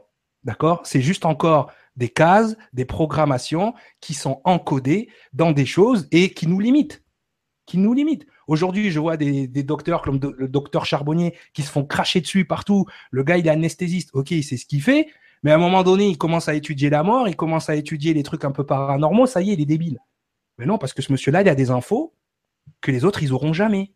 Et peut-être que ce monsieur-là, il est capable de sauver des vies, et l'autre, il n'est pas capable parce qu'il ne sait pas comment ça fonctionne quand tu sors du corps. Tu vois? Donc, ce genre de choses-là, c'est hyper important que, et notre livre est conçu comme ça. C'est de la dissonance cognitive pour spécialistes. D'accord? C'est pour ça qu'il est remboursé par la sécurité sociale pour certains. Moi, je rigole. Mais, mais c'est, mais c'est le livre, il est conçu comme ça. C'est justement Moi, je pense que pour ouvrir d'autres portes et c'est pour justement donner un nouveau regard sur les choses qui se contredisent et nous, on arrive à les faire coexister. Comment se fait-il que nous, on arrive à faire coexister ces choses alors que c'est des informations qui, au départ, devraient s'opposer ben, Tout simplement parce qu'encore une fois, on regarde ce qui rassemble et on ne regarde pas ce qui divise. C'est une structure. Exactement. Et je pense que c'est comme ça que c'est intéressant de rechercher, faire des recherches, c'est de voir ce qui rassemble. Même les différents chercheurs qui viennent pas forcément de, qui n'ont pas pris le problème par le même bout. Plusieurs fois, on a fait des liens entre euh, ce que tu disais avec euh, les recherches de Nassim Haramein ou euh, les, euh, les interrogations, les questionnements de Jean-Pierre Petit. Il y avait aussi, après, forcément, hein, je vais vous sortir des noms dans le milieu des mystères et l'inexpliqué. Mais il y a aussi le docteur Charbonnier sur, sur justement cette expérience de, de, de après la mort et comment ça se passe et tout ça. Et c'est arrivé de nombreuses fois sur les conférences qu'on, qu'on te, qu'on- que beaucoup d'auditeurs se disent euh, mais tiens Cyriliel tu dis la même chose que ou il y a telle personne qui dit la même chose que toi. Ou quand on a aussi d'autres conférenciers sur Nuria TV on voit qu'ils ont pris le problème par un autre bout mais on voit les corrélations qu'il y a entre euh, ce que va nous apporter Cyriliel comme information ou Sangara. Et d'ailleurs dans ce dans ce livre avec ce que vous avez condensé tous les deux? Et c'est pour ça que tu es toujours là sur Nuria TV parce que tu m'intrigues toujours parce que je me pose toujours des questions et je me dis comment ça pourquoi? Et dès que ça m'intrigue je me dis ok Non, mais c'est parce que continue et, euh, et simple, en fait, c'est pas moi le truc. Je- Moi, j'ai rien d'exceptionnel. Hein. Faut pas non plus, tu vois. l'information qui est partagée, elle est intrigante, elle fait réfléchir, elle fait se poser des questions et quand on peut la relier à d'autres, c'est toujours, euh, tu vois, quand ça fait tilt dans la tête, ça fait, c'est toujours génial. Mais je conseille à tout le monde, comme depuis le début de Nuria TV, j'insiste sur ce point-là, s'il y a des choses qui vous interpellent, qui vous permettent de justement de poser ces questions, d'aller jusqu'à écrire ces questions et dire mais pourquoi, mais d'où, mais comment, mais allez-y, fouillez, cherchez, allez voir par le biais d'autres personnes, d'autres chercheurs sur ce thème-là précisément, qu'est-ce qu'on en dit, ou sur les bases, par exemple, de, justement ce qui est écrit dans, dans euh, le, le livre hébraïque, euh, voir un petit peu quelles sont les, sources sur certains mots, aller vérifier, aller rechercher, et c'est justement grâce à ça que vous pouvez après revenir sur des conférences comme ça qui se passent en direct et partager vos compléments d'information. Ça arrive très souvent que ce soit aussi par votre biais, les auditeurs, que nous pouvons avoir des compléments d'information très enrichissants parce que vous faites ce travail de recherche. Et là, quand il y a un travail de groupe comme ça, c'est juste génial et magnifique. Et merci beaucoup à tous ceux qui le font dans ce sens-là. On avance tous ensemble et c'est juste royal. revenir sur ce que tu disais, moi, je, tes mots sont c'est super gentils, puis c'est vrai que voilà, on, on vient me le dire souvent, mais mais et moi j'ai rien d'exceptionnel. C'est qu'à un moment donné, il y a tout, il y a 7 milliards de vérités sur cette planète, mais il y a, il y a une constante au milieu. Il y a l'information, il y a ce qui est, tu vois. Et pourquoi on, on- on me retrouve souvent dans ce que les autres disent? Ben c'est parce que tant qu'ils vont à un moment donné respecter euh, cette constante, ben on va on va se retrouver puisque moi j'ai décidé de m'engager sur cette constante. Tu vois là? Et, l'univers, il a besoin des 7 milliards de prises de vue de chacun. Tu vois, moi, ce qui me dérange, et, je, mets, personne, c'est pas, pas pour attaquer personne, c'est qu'à un moment donné, on se met dans des cases, et donc du coup, on a tous la même vision des choses. On, se met dans une case, euh, moi je suis ceci, moi je suis cela, et quand tu es ceci, eh ben tout le monde pense de la même façon dans ceci, on devient des moutons. Tu vois, Euh, l'univers, il, il s'est fragmenté pour s'étudier lui-même, et nous, on s'est enfermé dans des cases. C'est pour ça qu'on n'est pas bien.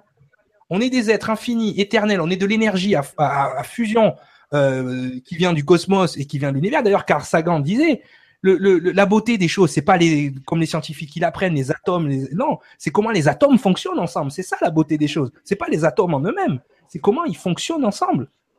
Tu vois? Et, et, c'est pour ça que je, cite surtout Carl Sagan parce qu'il il est sorti des sentiers battus. Il a mené énormément de choses au niveau de, au niveau de tout ce qui est euh, euh, justement justement le, ce, fameux cette fameuse phrase nous semble la, la poussière d'étoiles. Neil deGrasse Tyson a repris a repris ça derrière. Euh, D'autres astrophysiciens nous le disent. Ce qu'il faut, ce qu'il faut, ce qu'il faut être, il faut être conscient, c'est que justement, ce grand tout, il a besoin de tout, tous les regards. Ok, il a besoin de toutes les, visions de tout le monde. Maintenant, cette vision de tout le monde doit être basée sur une constante, ok, qui est, juste. Et cette constante-là, à un moment donné, c'est ce qui va tous nous rassembler. Et là, non, on est tous en train de regarder les trucs derrière nos lunettes et s'opposer, en train de dire ouais, mais ce que tu dis, non, ce que tu dis, c'est ce que tu vois, donc je l'accepte. Ok? Maintenant, si ça va à l'encontre de, de, mes croyances et de mon système de croyances, eh bien, je dois aller retravailler mon système de croyances pour aller justement valider ou ne pas valider l'information. Si elle me convient pas, je la transforme pour qu'elle soit valide. On est toujours dans le rejet de l'information, alors que non, l'information, elle est ce qu'elle est, et on la voit tous avec nos yeux, de façon différente. On a tous un prisme différent, on a tous un ADN qui décode l'information de façon différente. C'est ce qui fait la richesse de l'humanité. Donc, au lieu de rentrer dans des boîtes et dire, oui, mais bon, il y a 19 prix Nobel qui ont dit la même chose, donc ça, c'est la vérité, on l'a marqué dans le livre. On l'a marqué dans le livre. Quand Einstein décide que l'univers est statique et que Edwin Hubble lui prouve le contraire, Einstein a la grandeur de se, de se rendre compte et de dire, c'est la plus belle erreur de ma vie. C'est-à-dire qu'il a rendu son erreur positive. Il était même content de s'être trompé. Tu vois? Donc c'est ça qui est beau, c'est que quand tu arrives devant ton erreur et que ton ego il bloque pas et qu'il trouve ça magnifique que justement l'univers est en expansion, maintenant c'est bien de découvrir que l'univers est en expansion. Maintenant il faut savoir pourquoi et comment. C'est tout. Donc c'est ça moi qui, qui me dérange, c'est juste de s'enfermer dans une boîte et de voir à travers les yeux d'autres personnes. Non, moi je vois à travers mes yeux et en fonction de ce que mon ADN est capable de décoder. C'est ça la souveraineté aussi. Il y a Benjamin qui dit citation de Paul Valéry à propos du diplôme. Je n'ai jamais à le défendre. Le diplôme, elle est la culture. Non, moi, je me définis pas derrière je suis ci, je suis ça. Moi, je suis Cyriliel, je suis moi.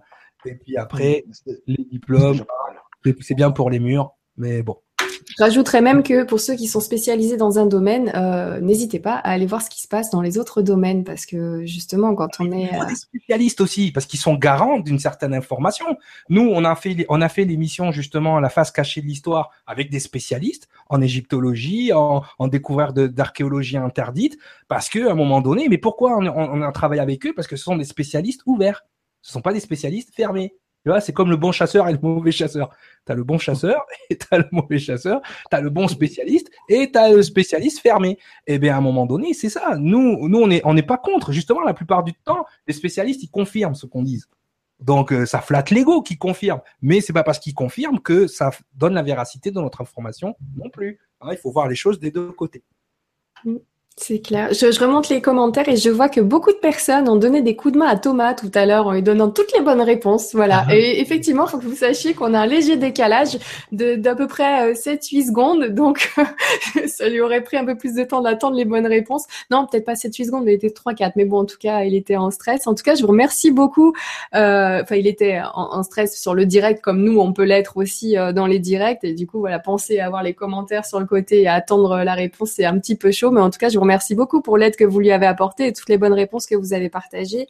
Ce qui me, ce qui fait que j'ai oublié de vous parler d'une chose, c'est que dans cette, euh, dans les cadeaux qu'on pouvait avoir, eh ben, il y en avait d'autres qui viennent pas de Nuria TV parce qu'effectivement, il y a des cours. Il y a, euh, il y a donc cette boutique où on, propose, euh, donc Guillaume et moi, de vous offrir donc des bons d'achat. Mais il y a aussi des petites choses en plus, comme notamment, bah, toi, Cyriliel, qui avait proposé de mettre dans ces petites cases, donc le fameux jeu de cartes avec les lectures angéliques. On est en train de faire le cours justement et je te remercie beaucoup. Euh, donc euh, il y avait ça aussi et il y avait aussi un autre partenaire qui, euh, travaillait avec nous sur, travaille toujours avec nous sur ce jeu qu'on va garder, c'est Shop Artefact et je voulais juste faire un petit focus dessus parce que le moai qu'on voit derrière, et eh ben ça vient d'eux. Donc voilà, c'est shop-artefact.com si vous voulez y faire un tour. Il y a notamment ce calendrier Aztec, donc Maya, plus communément le, le, la pierre du soleil, comme on l'appelle.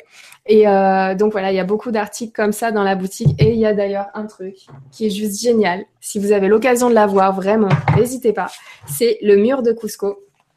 Et c'est mon petit instant euh, promo, mais je suis vraiment trop contente qu'il soit toujours là avec Nuria TV, qui nous donne un coup de main. Et comme les articles sont super bien, bah, je profite, je, parle, je parle de, voilà, je prends 30 secondes. Mais il faut absolument que je vous montre ça. Pour ceux qui ne le connaissent pas, c'est le mur de Cusco en puzzle. Donc, si ça vous intéresse, si ces objets vous intéressent, n'hésitez pas à retrouver le site shop-artefact.com parce qu'ils bossent super bien. Ils font ça euh, vraiment avec passion et ils partagent plein plein d'objets comme ça dont on va parler dans les conférences et eux qui vont chercher à fabriquer en, réel pour qu'on puisse les avoir dans les mains. Donc, c'est vraiment cool de leur part et au fil du temps, ils vont rajouter plein d'autres objets comme euh, le disque de Sabou par exemple. Euh, voilà, et avec plein plein d'autres articles, je vous en parle pas, mais je sais qu'il y a pas mal de choses qui vont arriver par la suite. Mais déjà pour ces artefacts-là, c'est vraiment royal. Et je vais en profiter pour faire juste un petit partage d'écran pour ceux qui n'auraient pas bien compris quand je prononçais donc shop-artefact.com. Voilà, vous l'avez en haut ici, shop-artefact.com. Voilà, mon petit instant personnel et un grand merci à Frédéric de nous aider sur le jeu Nurea Quest en nous offrant des super cadeaux. Voilà. Et euh, je vais continuer si vous avez le temps, les garçons, parce que je sais qu'on déborde toujours. Non, mais c'est pas grave, vas-y, vas-y. On est là. C'est vrai. On, se prend un petit quart d'heure, 20 minutes, mais il y a tellement de questions, tellement d'interrogations que je me dis, tant qu'on vous tient, eh ben, on essaye euh, d'en profiter à fond. Euh, il y a Casper qui a une question pour toi, Cyriliel. Tu n'as pas mhm. beaucoup parlé. D'ailleurs, il y a quelqu'un qui a dit, Sangara, tu n'as pas beaucoup parlé. Attention, euh, on est en train de noter le temps, là, comme pour la politique. Ah, d'accord. Ça dépend de Sangara. Tu es en retard, Sangara. Le temps ça dépend de la question, mais après. voilà. Voilà, c'est ça. Mais ça. ça. dépend de la question, mais vas-y, vas-y, vas-y. Je vais essayer de rattraper ça. Alors, euh, donc là, celle-ci, elle est pour Cyriliel, mais la prochaine, elle sera pour toi, Sangara. Euh, Cyriliel, utilises-tu la numérologie pour savoir si une personne est walk-in ou c'est plutôt euh, sur des symptômes? Par exemple, comment est-ce que tu... Alors, pour... je suis en train d'écrire un livre sur les walk-in pour tout expliquer. Ouais et euh, qu'on a un cours en parallèle justement sur cette euh, fameuse numérologie originelle que tu expliques euh, bien dans les cours.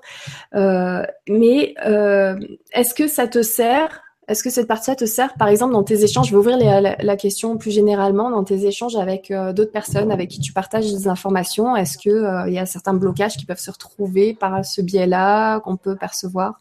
Ben, disons que j'utilise les deux. Tu vois, ça serait encore une fois si j'utilisais que l'un et pas l'autre bah forcément, je serai encore dans cette. Euh, non, non, il faut vraiment utiliser les deux. La numérologie, en fait, telle que Pythagore nous l'a expliqué, d'accord Parce qu'encore une fois, c'est la même chose. Quand tu parles à un mathématicien, il va te parler des théorèmes, il va te parler des triangles, et quand tu lui parles de numérologie, il va te dire ah, euh, je connais pas. Ben, pourtant, euh, Pythagore est le premier à avoir amené justement une explication logique, en fait. Hein.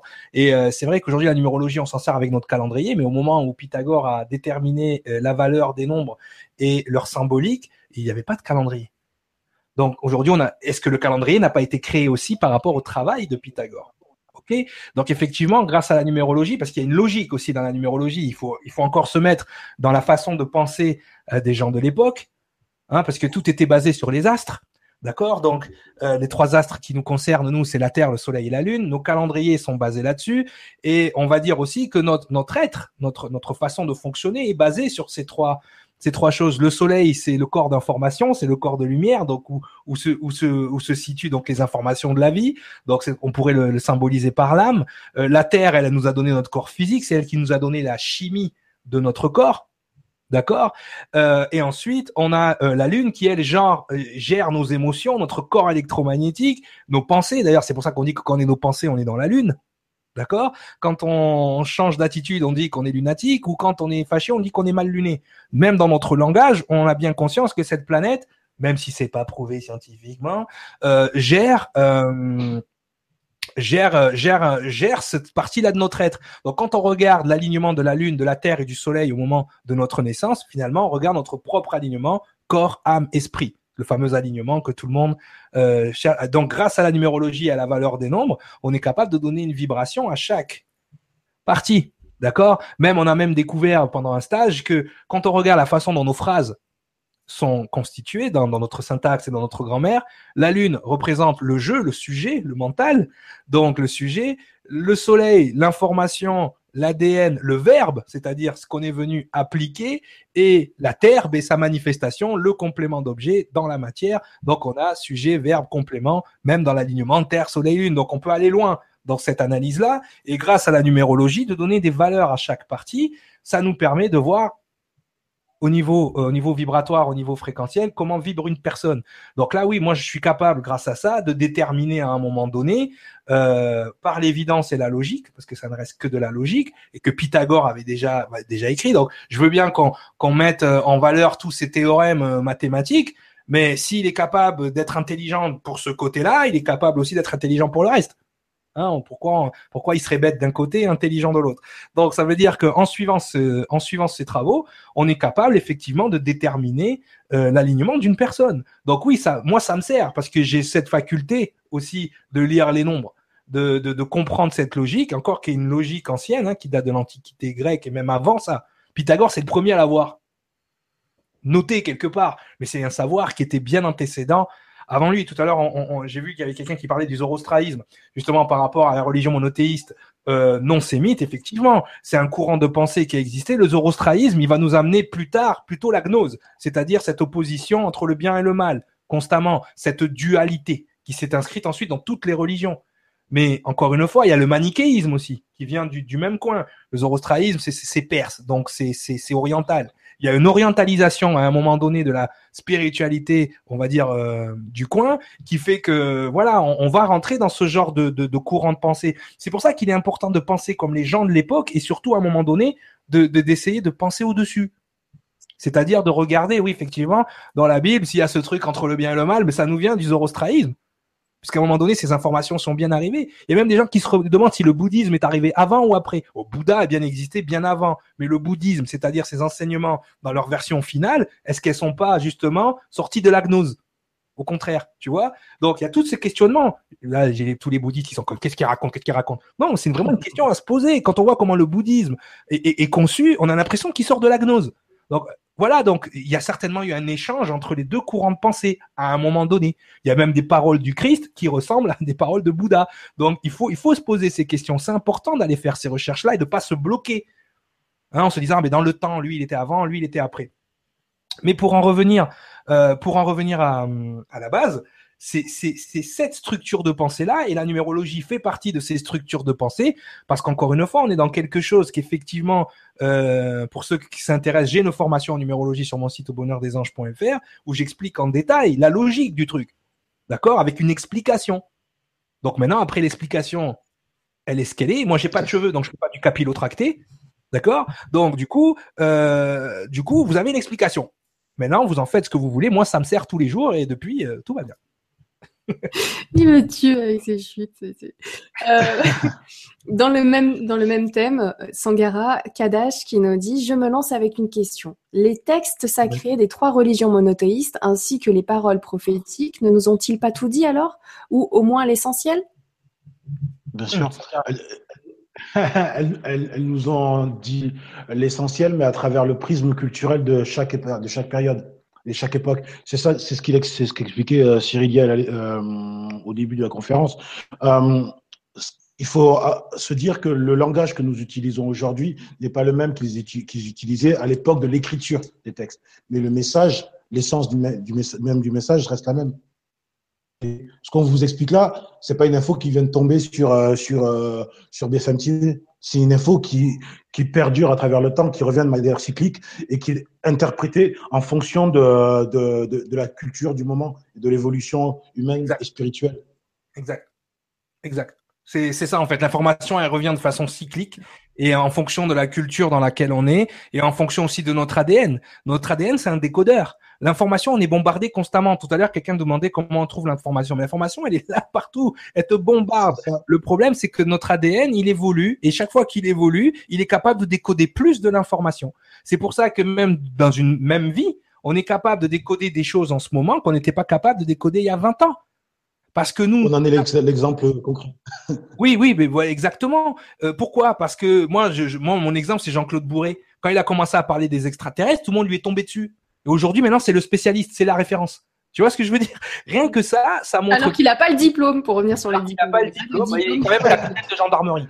Hein, attention, hein, Jean-Claude, si tu nous écoutes, j'ai des PV. Hein, bon, bref. Alors, euh, donc c'est ça. Maintenant, c'est la référence en ufologie. Bon, malheureusement, Jimmy Guilleux nous a quittés, mais il y avait toutes ces personnes-là. On riait d'eux là, ciel Montmardi avant, mais là, on serait content de les avoir. Jimmy, on serait content de l'avoir aujourd'hui avec toute l'information qu'il avait qu'il avait cumulée. Donc, on se rend bien compte que déjà dans notre dans notre euh, façon de penser, et c'est là qu'on voit aussi que la culture, en règle générale, euh, influence aussi le décodage de notre ADN. C'est-à-dire qu'on se programme. Donc, on est capable de se programmer.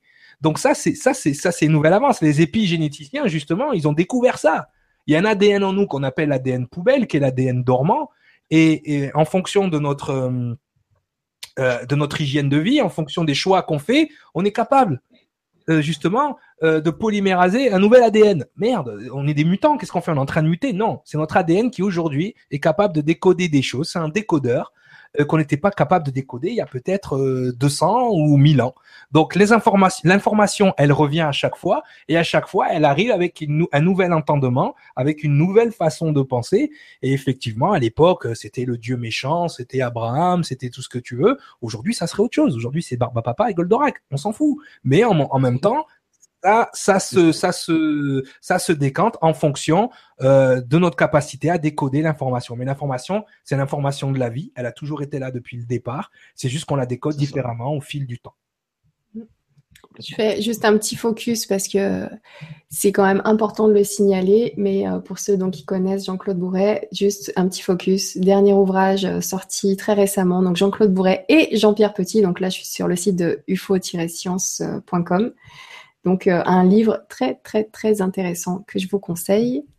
Voilà, petit petit focus euh, là-dessus et juste hop, voilà, petite info parce que on en parle mais juste pour avoir euh, la trace aussi sur la vidéo parce que des fois on peut me donner le lien, c'est aussi en lien sous la vidéo donc c'est au bonheur des anges.fr, n'oubliez pas le .fr. Sinon après vous êtes perdu. Donc voilà pour l'information pour les informations de base quand on parle comme ça. Ah, il y a une petite, il y a la petite musique. elle est libre de droit ou c'est bon la vidéo elle est de droit, t'inquiète. Merci. Pas libre de droit, nous on a fait le libre de gauche, t'inquiète. merci beaucoup. Une ou deux questions ou une question pour finir. Je vais, euh, je vais en prendre une pour la route parce qu'on pourrait rester toute la nuit à discuter avec vous. En tout cas, quand je vois, quand vous discutez ensemble, je me dis, waouh, qu'est-ce que ça doit être passionnant juste de se poser. Hein. On fait enfin un, feu, euh, voilà, euh, on est tranquille, on est dans la forêt, on a Cyriliel et Sangara. Voilà, vous leur mettez euh, un sujet qu'ils n'ont pas encore traité, et là, c'est parti. non mais il y a ça. Non mais attends, t'as oublié ça. Ah ouais, mais alors du coup je rajoute ça. Et c'est ça, c'est ça, c'est ça. C'est juste de la folie. Alors, petite question, bah tiens, la dernière qui arrive, c'est pas une question, euh, mais je vais la lire quand même, euh, celle que j'ai tout en haut après l'actualisation. On essaye de bosser sur l'actualisation des commentaires. J'ai vu quelqu'un qui avait donné une petite astuce et on a transféré ça donc à Webcam pour euh, la, la société qui gère notre site internet pour essayer d'avoir un bouton actualisation des commentaires et pas de la page entière. Ce sera mieux. Donc Vince qui nous dit merci Nora Sangara Cyriliel, vous êtes géniaux, c'est toujours un plaisir et les infos fusent toujours plus depuis les débuts. Tous vos progrès sont évolutifs sans cesse. Ça fait un bien fou de connecter avec vous et capter autant d'infos sur nous-mêmes et faire passer ensuite l'info autour de nous pour trouver les alignements et les résonances en nous. C'est fascinant, une aventure extraordinaire, pleine d'amour, de force et d'humour. déjà, si on rigolait pas en parlant de ces trucs-là, je te dis, on serait pas bien. Ah ouais. Ah, il faut détendre le. Sinon, c'est la sinistrose. Hein. Ah, moi, j'en vois, ils sont pas bien. Moi, je leur dis, euh, des stress, de toute façon, tu aucun contrôle sur le truc. Donc, euh, la seule chose que tu peux contrôler, c'est toi. Alors, contrôle-toi déjà hein, et arrête de péter les plombs. Hein. Bon, j'ai mes coups de déprime, moi aussi, hein, mais euh, il y en a, il faut... Mais il faut s'amuser à apprendre. En tout cas, ça fait du bien et c'est vrai que au contraire, au lieu d'avoir ce côté un peu sectaire ou communautariste, quand tu t'intéresses à ces sujets, bien au contraire, ça t'ouvre beaucoup plus et, euh, tu, tu, absorbes beaucoup plus d'informations et tu es beaucoup plus serein parce que forcément, quand on a les informations, on n'a pas la peur qui va avec. La peur vient du, du fait qu'on ne sait pas. Mm. Donc, mais des fois, je comprends. Enfin, je veux dire que, quand t'as quand as lu pendant des années, t'as fait des recherches pendant des années, t'as étudié pendant des années, puis t'as Cyriliel et Sangara, ils arrivent d'un coup, puis ils bousculent tout ça. En fait, on n'est pas là pour ça. Mais je peux comprendre que ça soit ça soit pas agréable dans un premier temps. Euh, nous, on n'est pas euh, on, aime bien taper dans la fourmilière, mais c'est pour regarder comment les fourmis courent en fait. Tu vois, c'est c'est pas pour euh, c'est pas pour un moment donné, c'est pas juste pour taper dans la fourmilière pour embêter les fourmis, c'est juste pour étudier le phénomène. Tu vois, parce que je sais pas si tu as déjà vu une cité de fourmis dans une fourmilière. Si on avait cette capacité-là, nous les humains, à construire comme ça, mais c'est colossal ce qu'elles font les fourmis sous la terre. Hein, il y a des gens, ils ont fait couler du béton, je crois, dans une fourmilière, bon, désaffectée, il y avait plus de fourmis à l'intérieur, et ils ont démoulé le truc, euh, c'est des villes entières qu'il y a sous la terre avec les fourmis. Des villes. Des, des, villes. Si, si, si on mettait ça à l'échelle humaine, tu prends New York, Los Angeles et Chicago, c'est, c'est, pas, t'es pas encore au truc. Donc c'est, c'est colossal ce qu'elles font les fourmis. Donc voilà, nous, nous notre travail c'est ça, c'est de regarder ce qui est occulte, mettre en lumière ce qui est caché. On n'est pas là. Bon, ça dérange des gens. Parce qu'il y a des gens, ils veulent garder ça caché parce que ça leur donne du pouvoir sur les autres. Ben, tant pis. Euh, nous, on est là.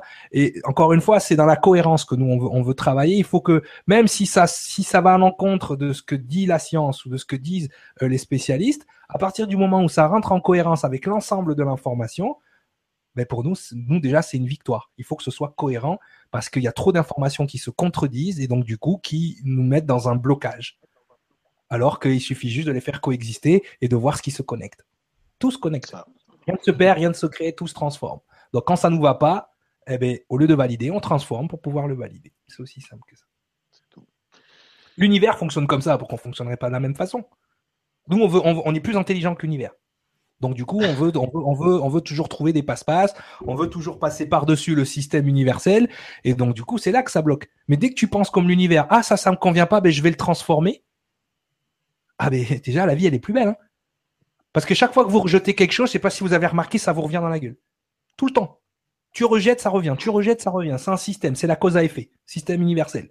Donc tu rejettes, ça revient. Dès que tu émets une énergie, elle revient. Donc arrêtez de rejeter. Quand il y a quelque chose qui va pas, transformez-le. Vous allez voir, tout se passe bien après.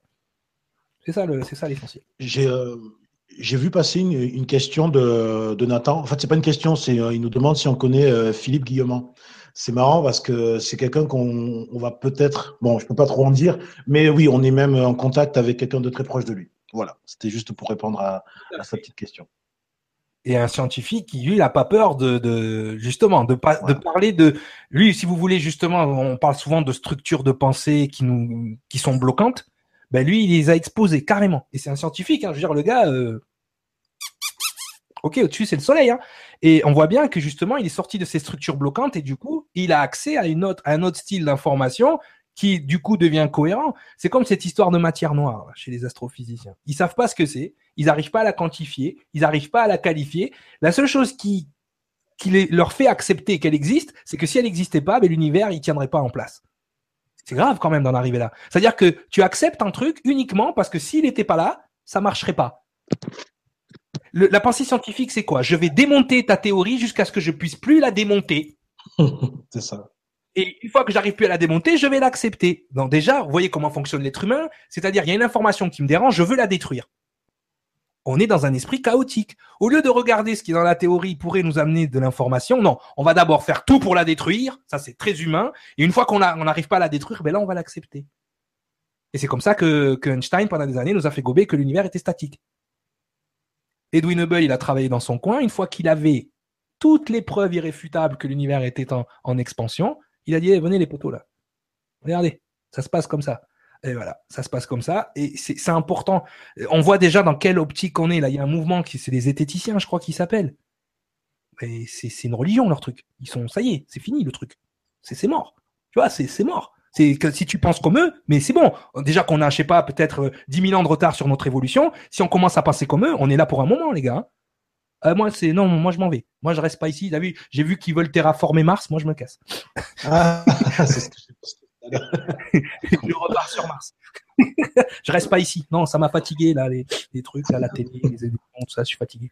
Bon, finalement, c'est Sangara qui aura pris la dernière question et Cyriliel qui aura répondu à une question globale, universelle, là, pour finir euh, cette conférence. Donc, je vais pas en reprendre une autre euh, par la suite. Et surtout que je vois plein de commentaires là. J'ai actualisé il y, a, il y a deux secondes et je vois Maxime qui nous dit bonne fin de soirée les amis. Je vais aller me ranger. Demain, grosse journée de tournage et de montage. Merci à tous. À la prochaine. Bonne nuit. Karine qui nous dit merci Onuréen, Cyriliel et Sangara et bien sûr à Nuria TV d'avoir reçu, d'avoir rendu cette soirée possible. Patrice euh, qui nous dit ce soir, je suis restée sage. C'est vrai, Patrice. Hein, pas trop de blagues en dessous de la ceinture comme dans le dernier cours. Euh, ah, Patrice, euh, c'est toi qui allume mon coco tous les soirs d'habitude. David qui nous dit merci les amis pour cette super soirée, trop cool. Euh, voilà. Et euh, Catherine qui nous dit notre culture influence nos croyances, nos valeurs, le décodage est ainsi différencié. Maintenant, il faut absolument s'ouvrir à d'autres choses pour progresser. Merci à vous, Cyrilia et Sangara. Et donc, euh, je rappelle ce livre. On était là au début sur juste ce petit livre, hein, tout, tout fin, voilà, qui nous a emmenés dans les étoiles, qui nous a amené euh, ici euh, à voir un petit peu comment agissaient les autres, euh, comment comment agit l'univers et ainsi de suite, pour finalement revenir vers soi et qui nous sommes. Et voilà, juste ce livre. Il était une fois le monde, Genesis, retour aux sources. Donc Merci beaucoup pour cet ouvrage Vraiment, merci Cyril, merci, Sangara. Merci à Stéphanie Del Regno vraiment de nous avoir permis de, de, de, de, faire de faire ce bouquin parce que franchement voilà c'était pas gagné avec l'emploi du temps qu'on avait et qu'on a toujours d'ailleurs. Moi ça y est j'ai trouvé hein, j'ai fait de la place dans mon agenda pour pouvoir être capable d'écrire le, le livre sur les walk-in. Mais merci, merci, merci à tous les gens qui ont permis de toi, Nora, en premier. Hein, c'est grâce à toi que dans un premier temps tout ça est possible hein, depuis le départ. Et puis dans quatre jours, ça fera un an qu'on a fait notre première émission tous les deux. C'est vrai. Et on en parlait, on disait c'était marrant de faire cette conférence sur euh, votre ouvrage sorti au bout de deux ans. Mm. Eh oui, deux donc voilà, merci, merci, merci à tout le monde, merci aux gens qui ont supporté aussi, qu'on passe, que je passe des nuits ici à, à écrire, euh, à écrire ce bouquin. C'est la vie de famille, elle en prend un coup. Hein. Merci, franchement, Yona, chapeau. Euh, non, merci, franchement, merci à tout le monde. Je voulais faire un petit coucou à Sabine aussi qui m'a fait un cadeau euh, récemment. Merci beaucoup pour le cadeau. Euh, et puis voilà, puis puis voilà, puis voilà, c'est notre premier premier bébé, on va dire, euh, qui en appelle d'autres, puisque forcément on a laissé un petit cliffhanger à la fin, donc il y a des choses, il y aura des choses à traiter encore. Donc il n'est pas bien épais, mais il est dense. Hein Vous faites la différence entre densité et quantité. du concentré. Concentré, Voilà, Sangara, toi, vas-y. On n'a pas fini de, on n'a pas fini aussi de le présenter puisqu'on sera, on sera en conférence aussi pour en parler, euh, notamment à Lyon et, euh, et, à, et à Nantes.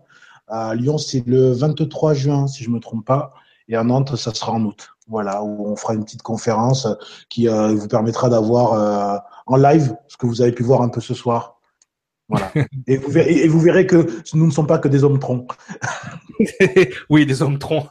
Généralement, les gens, quand ils voient Sangara en vrai, ils font ah merde, je croyais que Hulk était vert. Merci beaucoup. Merci à vous tous. Donc, pour les voir en, vrai, dans la matière, dans cette densité, justement, troisième densité, ce sera à Lyon le 23. Et sinon, au mois d'août, quelle date déjà? Euh, Ce sera le 11, euh, le 11 août à Nantes. Ok, le 11 août à Nantes. Merci beaucoup pour cette information euh, super importante parce qu'il y a beaucoup de personnes qui ont envie d'échanger avec vous euh, en direct euh, physiquement. Voilà, donc n'hésitez pas à les retrouver. Et moi, je vais vous, vous laisser, les amis. Ce soir, je vous retrouve donc demain pour un cours vidéo avec Marie Mercier sur l'aura et, le, et les chakras. Une bonne explication et savoir. Ah Marie, très important. Hein, demain, l'atelier avec Marie. Marie, c'est la top du top hein, sur le truc. Alors allez-y. Conseil. sur www.nurea.tv que vous allez pouvoir retrouver en haut dans l'onglet les cours vidéo et euh, donc vous aurez cette information là ou sinon tout de suite sur votre droite sur n'importe quelle page du site pour les cours qui sont euh, à venir.